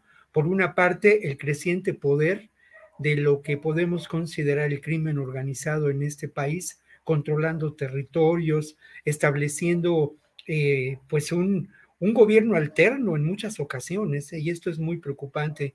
Por otro lado, las instancias del poder político criminal que eh, existen, el caso Ayotzinapa, que tú conoces mejor que nosotros, es una evidencia clara, ¿no? de estas componentes, de estas complicidades entre el grupo criminal, entre el grupo de poder criminal o los grupos de poder criminal, los grupos de poder político y lo que podemos considerar los grupos em, empresariales beneficiarios de ello. Pero hay un, ese gran reto, a mí me parece que eh, hace, pues que será cosa de mes, mes y medio, Pablo Gómez en la mañanera habló de dos cosas que me parecen importantes destacar y que creo que pues uno podría esperar, desear que exista la voluntad política de llevar adelante. Por una parte, la realidad de una trama corrupta, una trama corrupta en la que están inscritos funcionarios públicos, lo mismo eh, exfuncionarios del CISEN, que posiblemente eh, algunos de ellos con presencia todavía en diferentes espacios de la seguridad, en agencias de la seguridad, funcionarios también ligados al sistema, digamos, de prisiones en este país y de incluso de lo que hoy es la Fiscalía General de eh, Justicia de la Ciudad de México, que en su momento fue Procuraduría General de Justicia. Presentó los contratos, los nombres, los, los costos de lo que había, de lo que se había comprado, entregó a los representantes de la prensa que se encontraban en ese lugar copias de esos contratos con notas de qué significaban y eh, prometió estas órdenes de aprehensión de las que habla Guadalupe, pues tienen que ver con ello, ¿no? Prometió desmontar y llevar adelante a través de una investigación estos hechos. Lo otro, y esto también es importante destacarlo, habló de un mecanismo, un mecanismo, una, una maquinaria para la extracción de recursos públicos por más de 700 millones de pesos. Ahora, esa maquinaria opera en dos áreas sustantivas, y digo opera, ¿eh? Porque no creo que lamentablemente haya dejado de operar. Opera en lo que podemos considerar las áreas de inteligencia. Muchos de estos equipos eh, vendidos por la empresa de los Weinberg a trasmano eh, de García Luna al gobierno de Calderón y de Peña Nieto son equipos vinculados a estas tareas, ¿no? Y lo otro, equipos vinculados también a los penales, equipos de video, equipos de alumbrado, todo lo vinculado también con la infraestructura tecnológica de control de los penales. Entonces, es, eh, encontramos cómo, cómo opera esa, esa maquinaria. Lo otro, y con eso cierro el comentario, bueno, ¿cuál ha sido la respuesta por parte de este sector que podemos considerar, por llamarlo de alguna manera, pues la derecha, el conservadurismo, en fin, estos sectores que son beneficiarios de esta alianza terrible que he mencionado? Pues la respuesta ha sido una carta que se publicó, faltaba más, faltaba menos en el espacio de Ciro Gómez Leiva, de los Weber, en donde ellos reconocen que, que son, eh, digamos, proveedores de eh, estos sistemas de seguridad y de lo que he mencionado en conjunto de varios países de Latinoamérica. Aluden en esa carta a que los contratos fueron revisados por eh, diferentes espacios del gobierno mexicano dedicado a la Contraloría. No hay duda que parte de la estrategia tiene que ver con que esas acciones, eh, por una parte, eh, pues están encaminadas a la persecución política de algunos personajes. Obviamente habría que ponerlo en duda. Y lo otro, pues eso, ¿no? Preparar el camino para que se siga circulando, circulando el tema, que es una de las estrategias de la oposición, de que en este país reina una absoluta impunidad. Y tan es evidente que los Weinberg y toda esta trama corrupta, pues serán, serán exonerados. Yo solamente un dato nada más. Eh, los abogados de los Weinberg y de la esposa de García Luna en la corte de Miami, según los documentos que se encuentran ahí, no, no abordaron el tema de la inocencia, ¿eh? Eh, la estrategia fue considerar que eh, la Corte no era la, no estaba, digamos, eh, capacitada, no encuentro el término, para llevar adelante este proceso, lo cual pues resultó francamente infructuoso. Yo, yo celebro que se lleve adelante este proceso, espero que haya resultados y al final de cuentas sí están los 700 millones de dólares que son muy importantes, pero está precisamente el desarmar esta trama corrupta que tiene que ver con lo que decía Ricardo, de cómo siguen colocados en espacios importantes eh, personajes ligados a García Luna y, y, ligados a esta verdadera constelación de villanos que arranca en los 60 y que se expresa en los 70 en los 80 en los 90 y que tiene que ver mucho con ejercicios lamentables de represión, de persecución política y obviamente de este tramado de corrupción. Gracias, Víctor. Ricardo, es, tu turno, pero este, eh, Guadalupe se va a tener que ir un poquitito antes de que terminemos el, programa. Si te parece bien, alteraremos un poquito el orden y, además es pertinente. Es, pertinente por el tema que vamos a tocar ahora. El día de ayer, eh, eh, Ken Salazar, el embajador de Estados Unidos en México, y el director del, Departamento de Armas, eh, Tabaco y, Alcohol de, Estados Unidos, difundieron un documento por Twitter en el que reconocen la colaboración de México, que México está en, sus esfuerzos contra los narcóticos y contra el contrabando. Reconocen la colaboración de México, mencionan a, los, a los agentes del Estado mexicano que han muerto en, esas actividades contra, el crimen organizado, también recuerdan a cuántos han entrenado ellos mismos. Y la cosa es, el, tema es, ¿para qué, ¿para qué es esto, Guadalupe?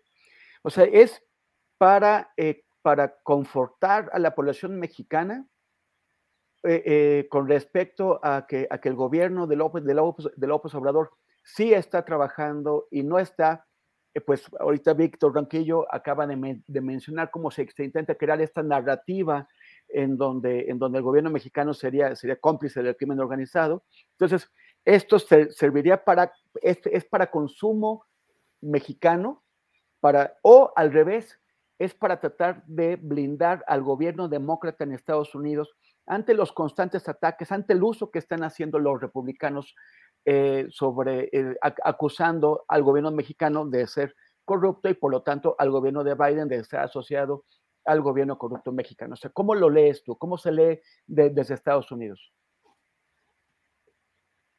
Tienes apagado el, micro, Guadalupe. Ay, muchas gracias. Otra vez lo apagaste. Guadalupe, ahí está, ahí está. Ah, perfecto. Bueno, disculpa. Eh, bueno, sí, es una pregunta muy importante, es un tema muy importante a tratar. ¿Por qué Estados Unidos está este, pues, comunicando esto? ¿no? Y esto no es una cuestión nueva. Republicanos y demócratas han estado en pugna en estas décadas, estas últimas décadas, por el tema del control de armas. Definitivamente el Partido Demócrata tiene una agenda. El Partido Republicano, pues obviamente, este, pues apoyándose en, en, la segunda enmienda de la Constitución estadounidense, eh, y en la libre posesión de armas, y bueno, obviamente por ahí llegan los lobbies del complejo militar industrial, ¿no? O sea, ¿por qué? Porque el complejo militar industrial no solamente gana con las guerras, sino con las guerras que, las guerras, este, las guerras formales, ¿no? Las guerras eh, tradicionales, sino también con las guerras no convencionales que también favorecen ellos mismos, ¿no? Porque de alguna forma también el Departamento de Estado durante las administraciones demócratas tiene una, a veces una doble cara, ¿no?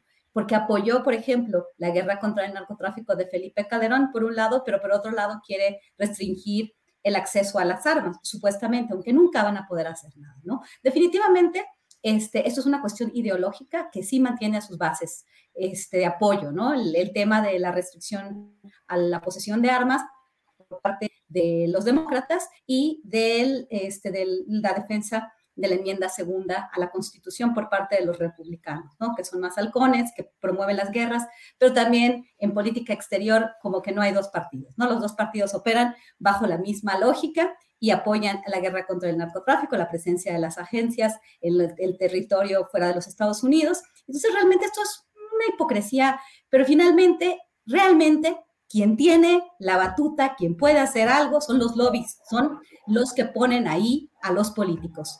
Y el lobby de las armas, este, el, que es el lobby más importante, el lobby armamentista, este, que, apoya esta segunda enmienda, pues simplemente va a ganar. O sea, realmente no hay que hacer nada.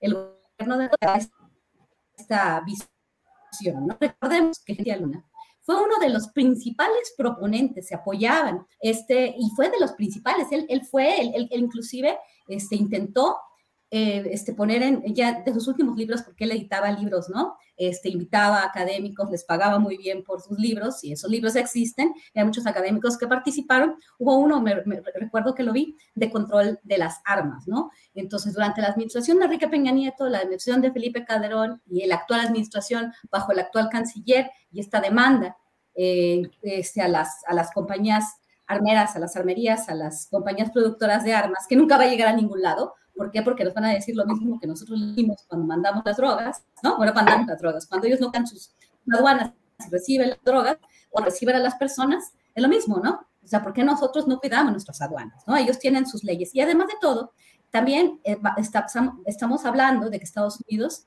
pues el federalismo estadounidense que permite que cada estado tenga reglas distintas al límite o a la posición de las armas, ¿no? Entonces esto parece ser más bien una repetición de lo mismo, donde finalmente quien realmente va a tener el poder son las compañías productoras de armas que a través de sus lobbies meten a políticos, financian campañas y al final no se les hace absolutamente nada porque ganan con las guerras convencionales y con las guerras no convencionales como la que existe en México.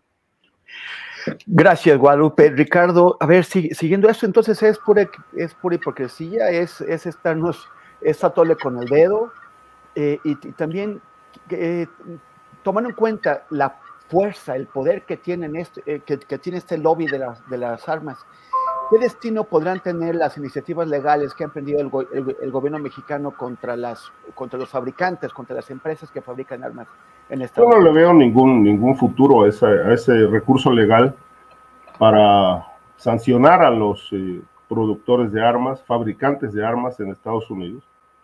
Eh, es, un, eh, es, un, es un grupo empresarial muy poderoso que además han estado, como dice Guadalupe, eh, o trató de decir eso, entiendo, han estado ligados al tema bélico, es un negocio. obviamente ahí donde hay guerras se requieren armas. Y por ejemplo, yo no dudo que en el tema Ucrania, pues les, les esté yendo muy bien en esta guerra este, entre, con Rusia. Y en el caso mexicano, me parece que es un recurso, pues, como se dice comúnmente, para taparle el ojo al macho. Vamos a hacer algo legal, este, pues, para ver si es posible. Pero bueno, es muy difícil ganarles un juicio allá, porque además tiene muchísimas leyes que justifican esta, pues, esta, digamos, podríamos llamar miserable eh, producción armamentista Estados Unidos es un país bélico, vive, ha vivido de las guerras y obviamente no, no va eh, actuar en contra de una red de negocios pues que les implica muchísimas ganancias. Eh, no lo veo. Y la otra parte que es importante considerar es que en el caso de el freno al flujo de armas hacia México que pues de manera tan eh, halagüeña planteó Ken Salazar y de la cooperación, etcétera, etcétera, me parece que es, política. Yo no veo nada claro ahí, por una razón central. Mientras no se combata el crimen organizado, seguirá habiendo necesidad de armas. Mientras haya guerra entre grupos criminales, necesitarán armas mientras siga surgiendo delincuencia común o organizada para lo que sea, para el narcotráfico, para el tráfico humano, para los asaltos en carreteras, para la extorsión, para toda este portafolio enorme de criminalidad que sigue impune, se requerirán armas. De tal manera que, bueno, en México tienen un mercado vastísimo y obviamente no están dispuestos a perderlos. Eh, de tal suerte que, bueno, yo creo que tanto la, el esfuerzo del, Estado mexicano con este, esta demanda a las empresas productoras de armas, como este, digamos, afán eh, de hombre, de buena gente, de Ken Salazar, de, de vamos a apoyar, vamos a hacer un, una, un trabajo conjunto para cooperar en evitar el flujo de armas, pues me parece que es, insisto, política. Es decir, las armas siguen cruzando. Y hay un punto central que me parece que tampoco está resuelto en México, no obstante que ya están en manos de los militares, es el asunto de la corrupción en las aduanas. Es decir, por ahí están entrando las armas, de tal suerte que si sigue siendo un problema eh, crítico en México, no obstante la presencia militar, entonces pues yo preguntaría, ¿ya les llegaron al precio a los militares? Este, ¿Por qué no se combate al crimen organizado si ya está militarizado el país? ¿Por qué no baja la violencia? ¿Ya se arreglaron con el alto mando militar? ¿Ya este, hay acuerdos? Yo tengo entendido que muchas aduanas, Mexicali, Nuevo Laredo, entre otras, a muchos responsables que son militares ya les llegaron al precio. Este, dicho por agentes aduanales, amigos míos, que conocen este sórdido mundo de las aduanas. Es decir, ya corrompieron a militares en las aduanas y si esto está ocurriendo en, el proyecto que López Obrador consideró la panacea a la corrupción aduanera, pues me parece que está resultando este, muy negativo. Eh, tema número uno, crimen organizado no resuelto en este, en este gobierno, será una herencia de López Obrador al próximo presidente. No van a resolver violencia en los 15 meses que faltan. Punto número dos, corrupción. Un tema muy, muy este, cacareado en la mañanera, pero sin resultados. Por lo menos resultados no satisfactorios. Y el problema central de aduanas, que no obstante que han pasado varios varios jefes por ahí, altos jefes responsables de esta, pues las aduanas siguen siendo el gran botín, incluso con los militares. Gracias, gracias Ricardo. Víctor Ronquillo, ¿qué se puede hacer para, para impedir este flujo constante y, abrumador de armas eh, hacia México? El, acaban de, de, detener, como ustedes saben, a una, a una mujer que es regidora en Reynosa, que, eh, entró ahí con el verde y, luego fue adoptada por el PAN y el PAN, pues siempre que lo agarran con algún militante, así dice que, no, que ellos no tienen nada que ver. Pero, pero, pero lo que ella dice que lleva mucho tiempo haciendo este tráfico y no es de dos gramos de cocaína, o sea, son decenas de kilos de, de cocaína. Y eso te habla de la corrupción del otro lado, de la corrupción, en este caso en Texas pero es, y Ricardo Ravelo está hablando de la corrupción del, lado mexicano. O sea, la corrupción está en, ambos lados, en autoridades de, ambos lados. En este contexto, ¿qué se puede hacer para parar el, flujo de armas cuando además ni siquiera hay una voluntad real más allá de lo que diga el embajador estadounidense de eh, impedir que, los, que el crimen organizado compre alegremente armas de todos los calibres hasta de uso militar eh, en, las, ferias de armas de Texas. Bueno, yo hay varios eh, temas, ¿no? En relación a este asunto. espero, espero poder hilar todos estos temas. Lo primero, fíjate que tuve yo ocasión hace dos o tres meses de conversar con una delegación de integrantes de organizaciones civiles de eh, Estados Unidos y de Europa que eh, luchan contra abatir el armamentismo en el planeta, ¿no? Curiosamente, eh, las personas que venían de Estados Unidos, eh, muchos de ellos, eran cinco personas, tres de esas personas habían sufrido la pérdida de un familiar, en algunos casos un hijo, en estos tiroteos, ¿no? Y conversando con ellos hablábamos de que los muertos de ambos lados pues nos duelen a ambos lados, pero tienen un mismo origen. Y ese origen tiene que ver ni más ni menos que con esa industria armamentista, con ese gran negocio, con ese control político que se establece desde el complejo militar industrial. Pero a, lo que voy, y que es eh, muy importante señalarlo, y en eso hubo coincidencia también con las personas que venían de la Unión Europea, era sobre eh, las eh, demandas que el gobierno mexicano formuló en Estados Unidos, son dos. Eh, la primera se encuentra en un proceso de eh, revisión. Sobre la segunda tampoco hay muy, mucho avance. Y bueno, la circunstancia política de México, el gran propulsor de esas demandas fue Marcelo Ebrard. No sabemos qué pase ahora después de ello, pero fueron demandas que a juicio de estas personas con las que conversé tenían una enorme relevancia tengan una enorme relevancia porque ponían el, eh, a nivel internacional este debate y esta discusión. Y sobre todo tocaban dos puntos que eran fundamentales. Por un lado, a los fabricantes de armas, eh, que es eh, evidente, se han beneficiado y hay toda una industria, pero por otro lado, a los distribuidores de armas, sobre todo en la zona de Sonora, en la frontera de Sonora y Arizona.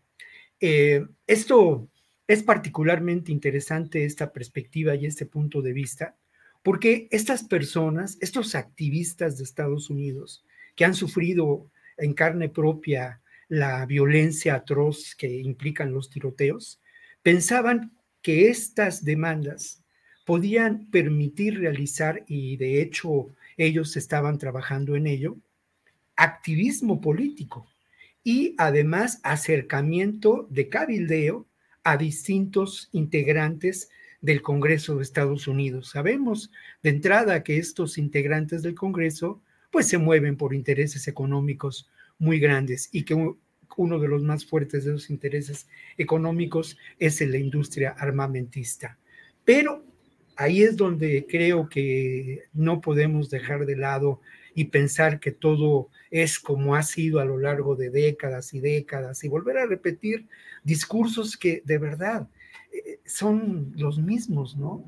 No, yo creo que hay eh, una sociedad civil en Estados Unidos que en estos momentos lucha por la eh, en contra de los efectos de estos tiroteos. Y también creo, porque al final de cuentas, esto el comité de observadores no llegó a México este, pagando sus viajes de turistas, no vinieron a conocer Cancún, sino vinieron como parte de una, eh, ah, de una actividad organizada por la Comisión Mexicana de Defensa y Promoción de los Derechos Humanos, una, una ONG y creo que eh, a veces no miramos lo que está ocurriendo más allá de estas notas informativas y de ese discurso con el que nos casamos. Lo otro, yo, bueno, como espero que, que muchas personas hayamos leído el documento que se dio a conocer por parte de la Embajada de Estados Unidos ayer, es muy interesante porque, bueno, yo solamente doy los datos, ¿eh? no me caso con ellos, pero los doy. Según esto, este documento, el decomiso de armas en los últimos meses ha aumentado en un 300% por parte del gobierno de Estados Unidos, ¿no? Ellos consideran que esto es una operación integral y a mí me llama la atención un dato que viene al final de este documento, en donde se dice, se dice que cuatro mil funcionarios mexicanos han sido adiestrados, preparados en Estados Unidos para llevar a cabo este combate contra el tráfico de armas. Un dato que a mí personalmente me preocupa, ¿no? Porque nos recuerda esta ah, gestión por parte de distintas instancias, agencias de seguridad de Estados Unidos en la formación de funcionarios mexicanos, que a la larga eh, pues dio como resultado casos tan, tan graves como pues la injerencia terrible, ¿no? De, la CIA, en la Marina, en fin. Y, esto creo que es un, dato, un dato por demás interesante, ¿no? Y luego lo otro que me parece mm, parte de, esta, de esta realidad, pues eso, ¿no? Y con eso cierro el comentario. Al final de cuentas, creo que nos debe preocupar sobre todo eso, ¿no? Los muertos en ambos lados de la frontera, que además corresponden, y eso era lo que platicábamos con, con, estas personas, a personas muy jóvenes por su condición económica, social, vulnerables, muchas personas de origen hispano que han muerto en estos tiroteos, muchas personas también eh, negras, y creo que en nuestro país ocurre algo similar, ¿no?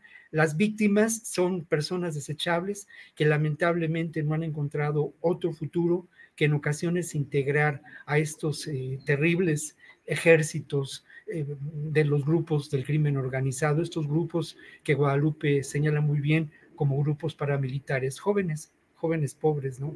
Son los que mueren. Gracias, Víctor.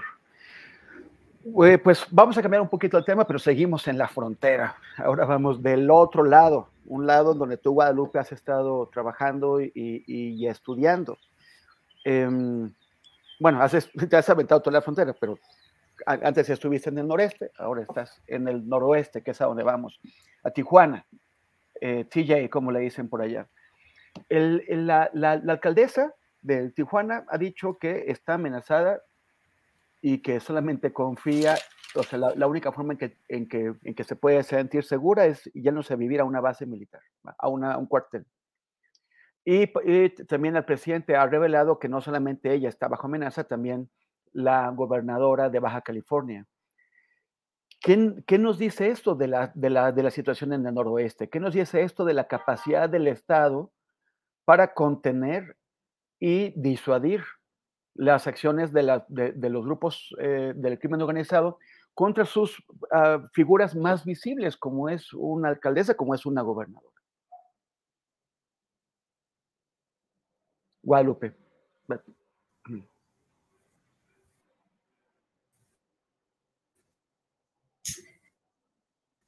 Sí, sí.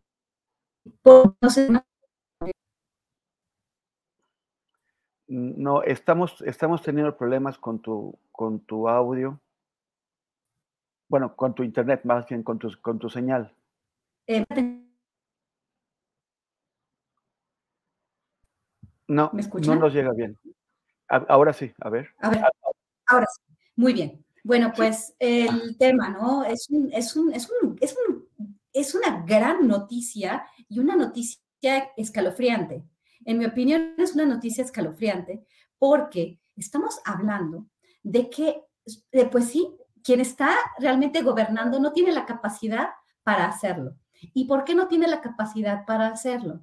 ¿Por qué? Porque tanto el gobierno federal como el gobierno estatal, como el gobierno local, no se han coordinado para terminar con este problema, para terminar, para desarticular las redes de crimen organizado que están operando en el país. El caso de Baja California no es el único en el país el control que han ejercido estos grupos, que no puedo llamarles grupos del narcotráfico necesariamente, sino grupos criminales paramilitares, es atroz en algunas partes de la República.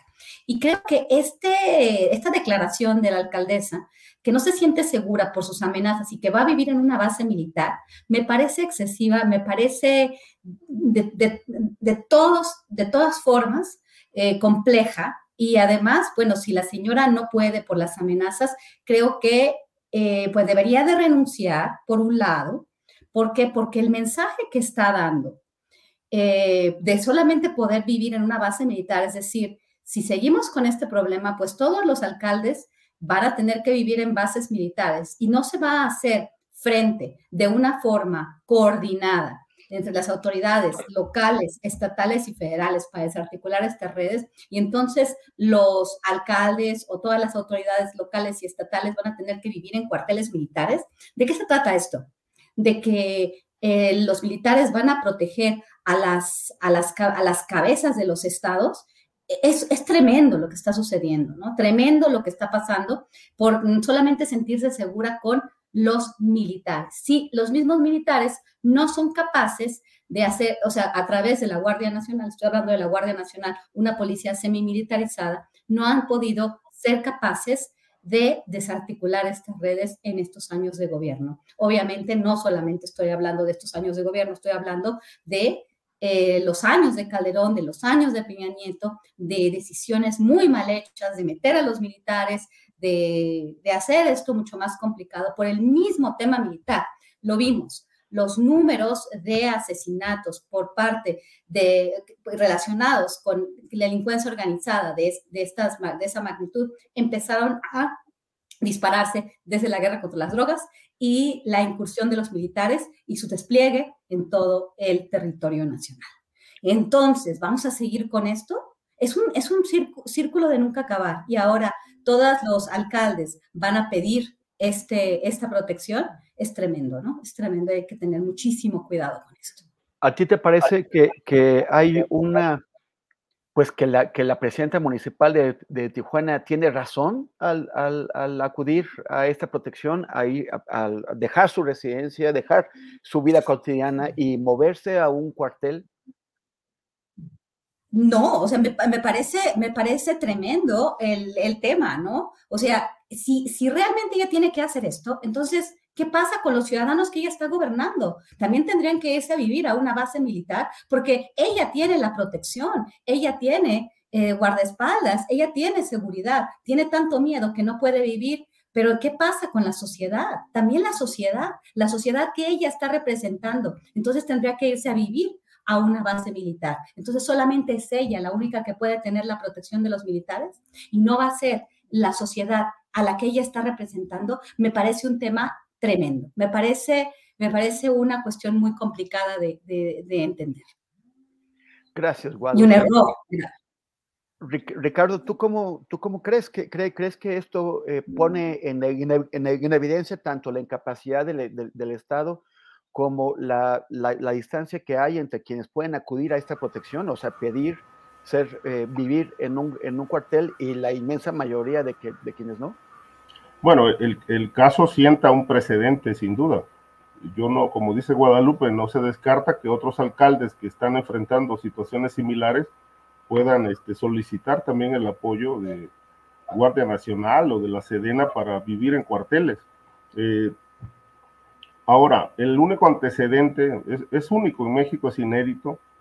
Sin embargo, antecedentes internacionales existen. Es decir, cuando se enfrentó, por ejemplo, a la mafia en Italia, pues quienes conformaban aquellos equipos eh, vivían en búnkers, no vivían en oficinas, no, perdón, no despachaban en oficinas ni, ni vivían en sus domicilios.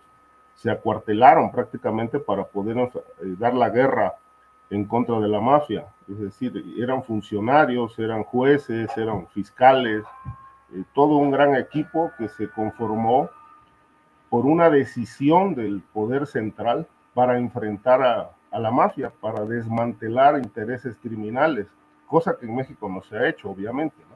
Todo está intocado. Eh, en el caso de la alcaldesa de Tijuana, pues bueno, me parece que en principio la mueve el miedo. Este, la sociedad que dice que representa, pues obviamente no le es suficiente para, para poder este, gobernar eh, abiertamente. Y bueno, ella dijo, lo dijo con, muy enfáticamente, que la decisión no fue suya, sino que fue sugerencia de la Guardia Nacional a partir de las amenazas y del atentado que sufrió eh, uno de sus escoltas, que afortunadamente, bueno, horas antes ella decidió no hacer ese recorrido, eh, por eso salvó la vida. Ahora, lo que me llama mucho la atención es que las cifras que menciona habla de enormes decomisos de armas a grupos del crimen organizado locales por parte de la policía del, del municipio de Tijuana. La gran pregunta es, este, la policía de Tijuana, eh, según tenemos memoria y Víctor lo sabe, porque bueno, muchas veces coincidimos allá, eh, eh, ha, ha, sido considerada una de las más corruptas de América Latina. Yo recuerdo, por ejemplo, en, a principios de este siglo, por ahí del 2000, año 2002, eh, durante una entrevista a Jorge Hanron, le avisan de la, de la, de la, de la Sedena que, que, toda la policía de Tijuana eh, se iba a cuartelar y se iba a despistolizar porque los iban a procesar por estar relacionados con el cártel local, el cártel de Tijuana, que por aquel tiempo tenía mucho poder eh, yo no tengo ningún antecedente fehaciente y claro de que esa policía se haya depurado en los últimos 20 años. Es una policía que sigue infiltrada y además con la gran actividad, quizá una de las más bollantes del país en el tráfico de fentanilo, pues bueno, todo este tráfico ocurre con corrupción y, y en, esta, en estas tareas se requiere, el crimen organizado requiere del apoyo de la policía. Durante el periodo de Jaime Bonilla, bueno, pues eso de que le dieron protección porque lo amenazó el crimen, pues bueno, yo pongo en tela de duda porque si en, si en alguna etapa también creció el crimen fue precisamente en el bienio de Jaime Bonilla, que favoreció a grupos, a grupos criminales, particularmente Sinaloa, que este, agudizó la guerra con grupos locales como el cártel de Jalisco a partir de su alianza con cártel de, de Tijuana. De tal manera que, bueno, yo pongo en tela de duda de que esta policía realmente le esté dando golpes al crimen. Deben estar afectando los intereses de un grupo contrario, pero no dudo para nada que, que, esta estructura política de Tijuana tiene arreglos con otro grupo criminal y de ahí las amenazas a, a esta alcaldesa. Es decir, no puede ser de otra manera. No se está combatiendo nada. Están arreglados con unos pero están permitiéndole a otros este, y otros están peleando la plaza, es el caso. Y yo creo que esta situación pues la obliga a ponerse a resguardo de la Guardia Nacional, pero pues el diagnóstico en Tijuana no, no me dice absolutamente nada de que pues, realmente le estén pegando al crimen. Incluso ella misma denunció que el secretario de gobierno de Baja California fue el que le recomendó al escolta que este, que sufrió el atentado. Eh, considero que Tijuana es, un, es una zona con una, obviamente, una narcodinámica muy fuerte, tan fuerte como Tamaulipas u otras, precisamente por su, por su geografía, ¿no? Y este, de tal manera que ahí, ahí no, este, no se ha podido controlar absolutamente nada. Eh, han sido muy esporádicos los espacios de, de equilibrio, de, podríamos llamar de tranquilidad, y esos espacios breves de tranquilidad que no llegan a dos, tres meses, pues son arreglos, son negociaciones entre grupos y políticos que, bueno, así como se establecen, también se rompen. De tal manera que, bueno, creo que la decisión de la alcaldesa eh, nos obliga como periodistas a meternos al tema. ¿Qué está pasando realmente? Mm, pongo en duda que esto sea resultado de eso, eso que ella llama golpes al crimen con los decomisos de armas. Yo más bien creo que hay una gran complicidad con un grupo y están favor, perdón, y están favor, favoreciendo. relájate, relájate, Ricardo, no te nos vayas ahorita. Perdón. Sí, sí, sí. Bueno, mientras vuelve Ricardo, Guadalupe, entiendo que ya te tienes que ir, entonces te, agradezco muchísimo. Eh, y, y, bueno, ya de hecho ya no vamos a tener postrecito, así es que Muchas gracias por tu, por tu participación. Ahorita seguimos con Ricardo. Muchísimas gracias a todos, Temoris, Víctor y, y Ricardo. Nos, nos, nos, nos, vemos la próxima semana. Que les vaya muy bien. Hasta luego. Abrazo. Ahora sí, Ricardo, con, continúa. ¿Ya, ¿Ya estás bien? ¿Tomaste agua? Ya, este, bueno, solamente eso, que favorecen a unos y, este, y combaten a otros, ¿no? Gracias, Ricardo. Víctor, lo, que deseas comentar sobre ese tema, pero también preguntarte un poquito sobre otro asunto que te interesaba. Eh, en México, pues tenemos un gran problema de, desaparecidos, lo, sabemos, de homicidios, pero de lo que se habla mucho menos es de los desplazados, los desplazados internos, que eh, en un informe de la, ONU eh, se informa que en el país ha crecido muchísimo el número de desplazados, pero también en México. No te escuchamos. Ay, perdón. Ya, ya. Sí, aquí, aquí lo tengo prendido. Ya, ya. Ya está ahí. Sí, un apunte breve sobre lo que ocurre en Tijuana y creo que también es cierto lo que menciona Ricardo, ¿no? Lo que hemos tenido son periodos, entre comillas, de paz, que son arreglos políticos establecidos entre el crimen organizado y los distintos gobiernos. Pero eh, es francamente preocupante porque esta situación nos hace pensar en lo que podríamos considerar un fenómeno que no hemos eh, definido y es la, la posibilidad de que se estén gestando en distintas regiones del país gobiernos alternos establecidos por el crimen organizado en complicidad con otros sectores eh, eh, empresariales, en fin, lo que, lo que he mencionado, no, no quiero abundar en ello. Por otra parte, yo también, igual que Ricardo, pues en el diagnóstico uno no ve que esta alcaldesa haya intentado, digamos, reformar a esta policía, limpiar a esta policía, que es una policía, eh, francamente, con una histórica carrera vinculada a la corrupción, al sicariato, eh, ligada sin duda al narcomenudeo en Tijuana, estableciendo nexos con distintos cárteles, una policía que también es conocida por eh, torturadora, y bueno, pues uno duda, ¿no? Solamente un, par de datos en relación a ello. ¿Qué eh, dijo la, alcaldesa como causa, eh, qué argumentó como causa de esta situación?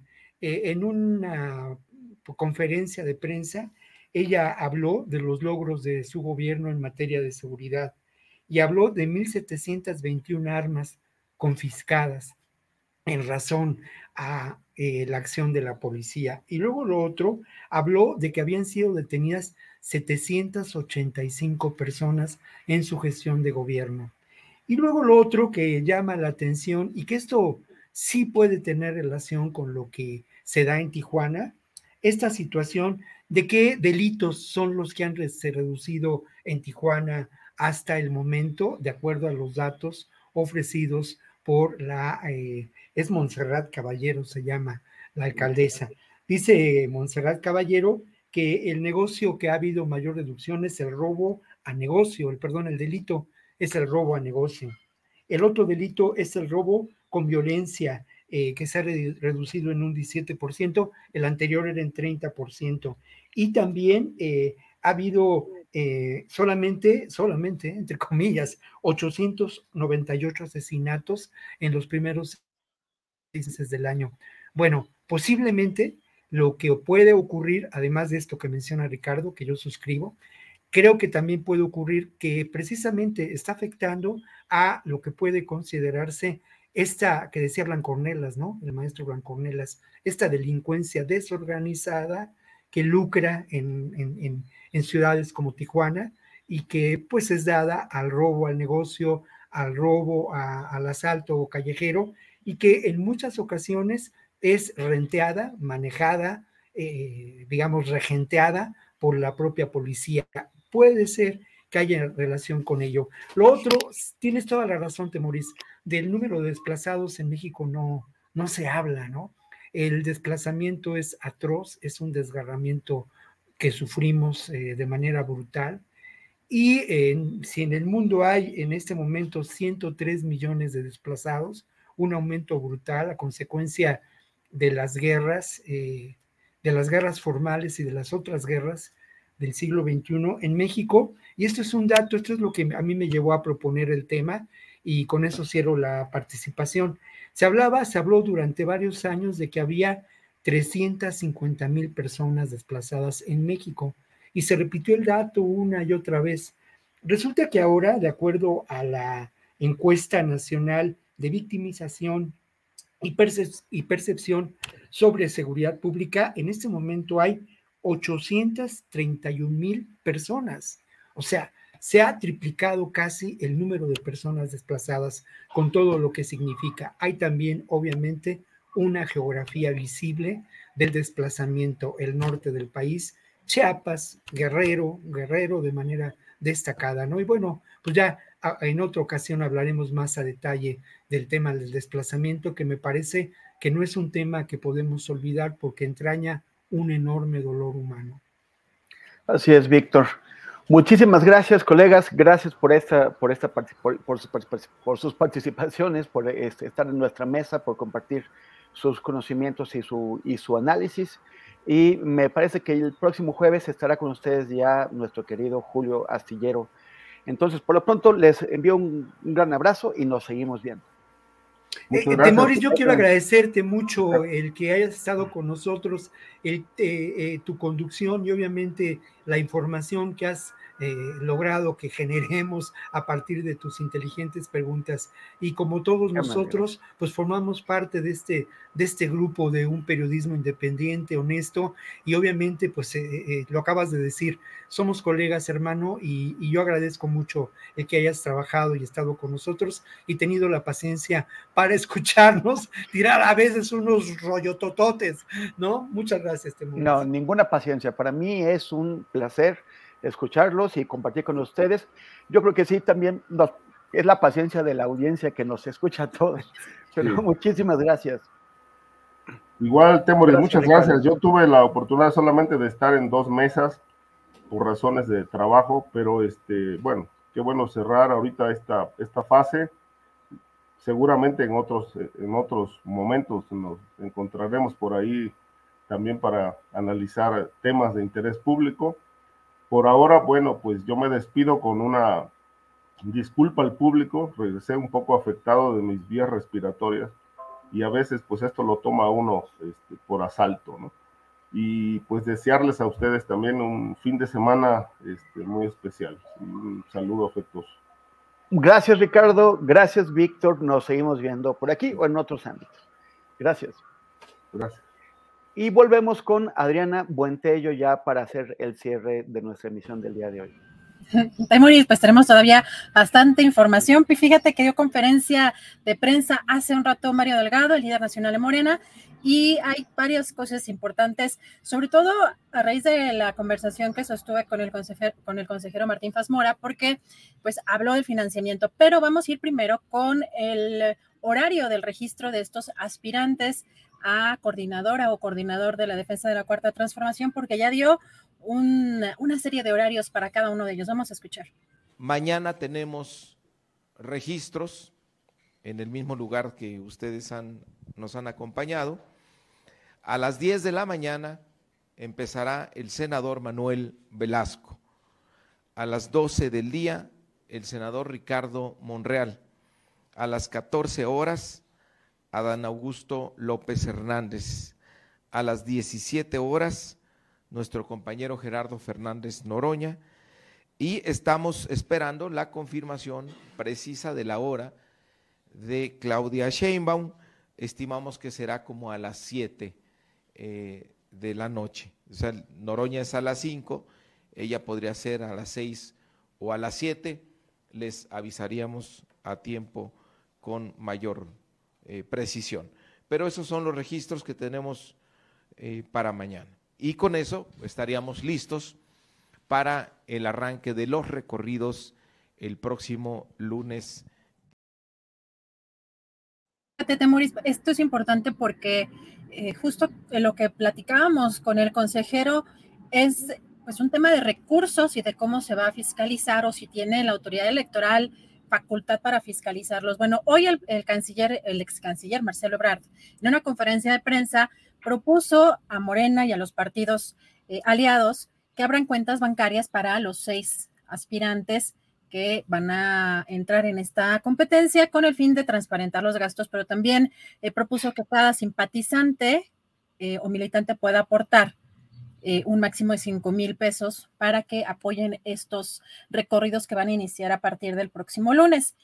Hoy Mario Delgado habló de esta propuesta que hizo Marcelo Obrar, pero también es importante cuál es la figura bajo la cual están realizando estas actividades, porque por un lado dice que como es el Consejo Nacional de Morena y que lleva a cabo esta, este evento y no el Comité de Elecciones, estas actividades, estos recorridos entran en el marco de pues las propias actividades internas del partido, por lo cual pues de alguna manera no necesita entrar la autoridad electoral para la fiscalización y dice que por eso son blindados por eso decidieron no dar este financiamiento y vamos a escuchar qué es lo que dice con detalle.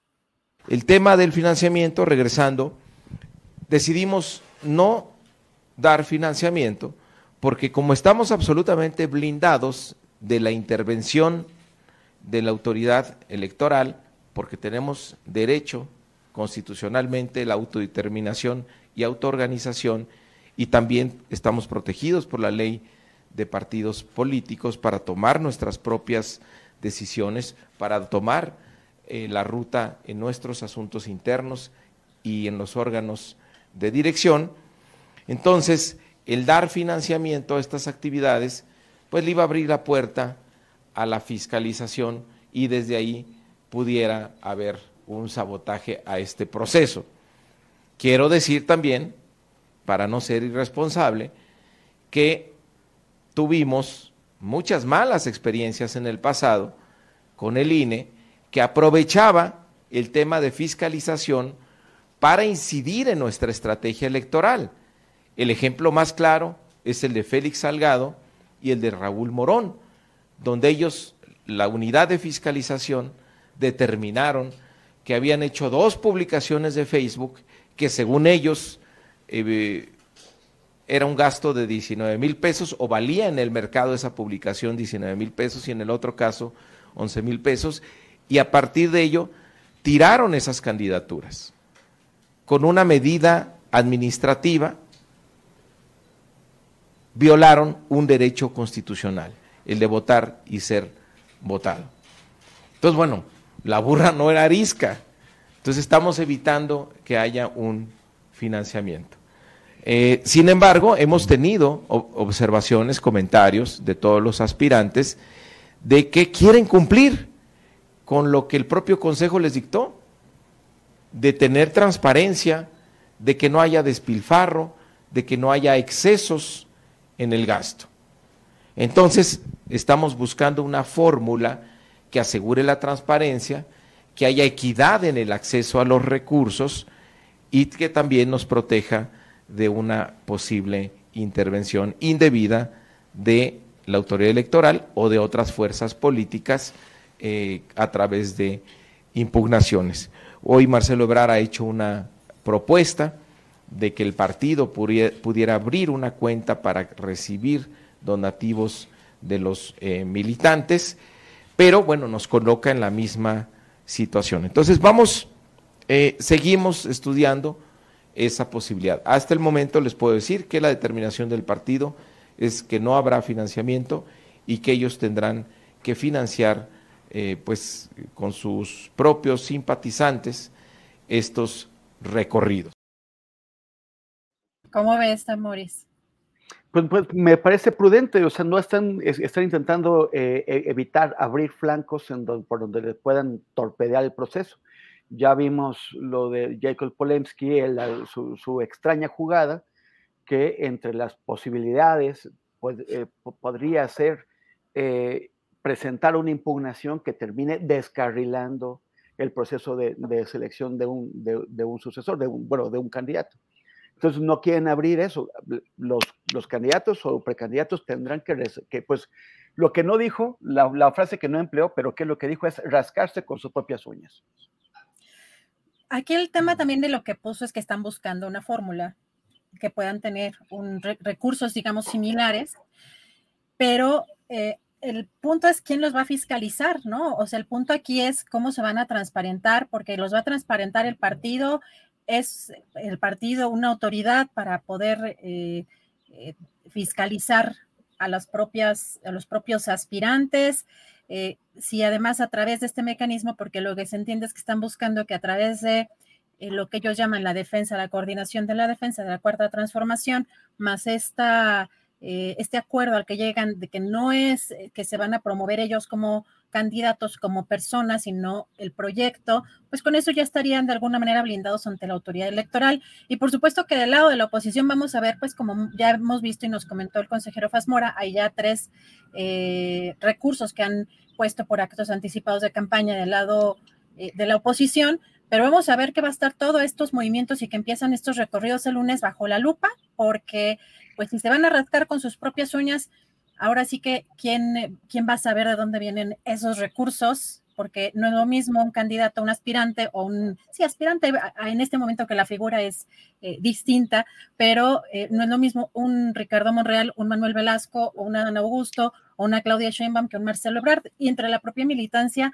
hay una discusión también amplia al respecto. Entonces, veremos cosas muy interesantes que vendrán los, por los próximos días, Temoris, por lo pronto, bueno, esto es parte de lo que, de lo que estamos viendo el día de hoy. Mañana la, pregunta será, de, quién es la mugre de, esas uñas. Así es. Es, exacto, oye, esa es una muy buena frase. La verdad es que esa es una muy buena frase, efectivamente. Por eso también busqué entrevistar al consejero Efas Mora, porque hay, hay, hay cosas que creo que sí se necesita transparencia y que bajo ciertas, eh, cuando hay, cuando se presta la interpretación y cuando no hay obligación para fiscalizar, dice, si no hay recursos de Morena, pues no se puede fiscalizar. Y eso es lo que dijo Mario Delgado.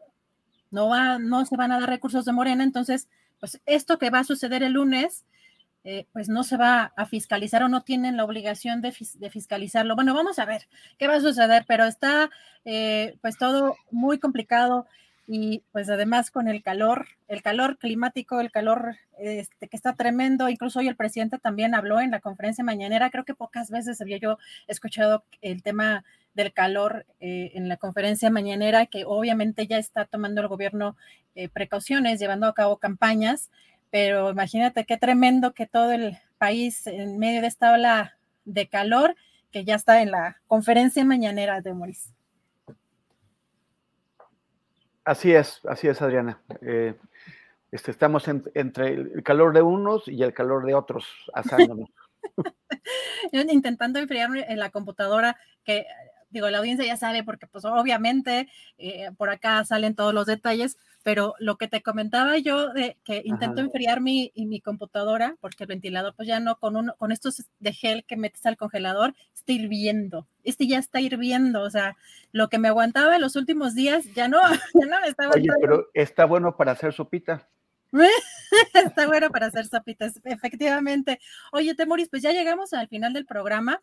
Ya nos vemos para mañana con la Mesa del Más Allá. Tenemos entrevistas muy interesantes y nuestro compañero Paco Cruz hoy en la videocharla a las nueve de la noche. Y Temoris, ahora sí que huele a sopita, pero yo creo que algo fresco, porque ahorita no se antoja algo calientito. Así es, pues este, yo creo que eh, gazpacho, puede ser. Gazpacho bien helado. Exactamente, Temoris. Muchas gracias por todo, gracias a la audiencia y nos vemos mañana. Gracias, Adriana. Nos vemos mañana.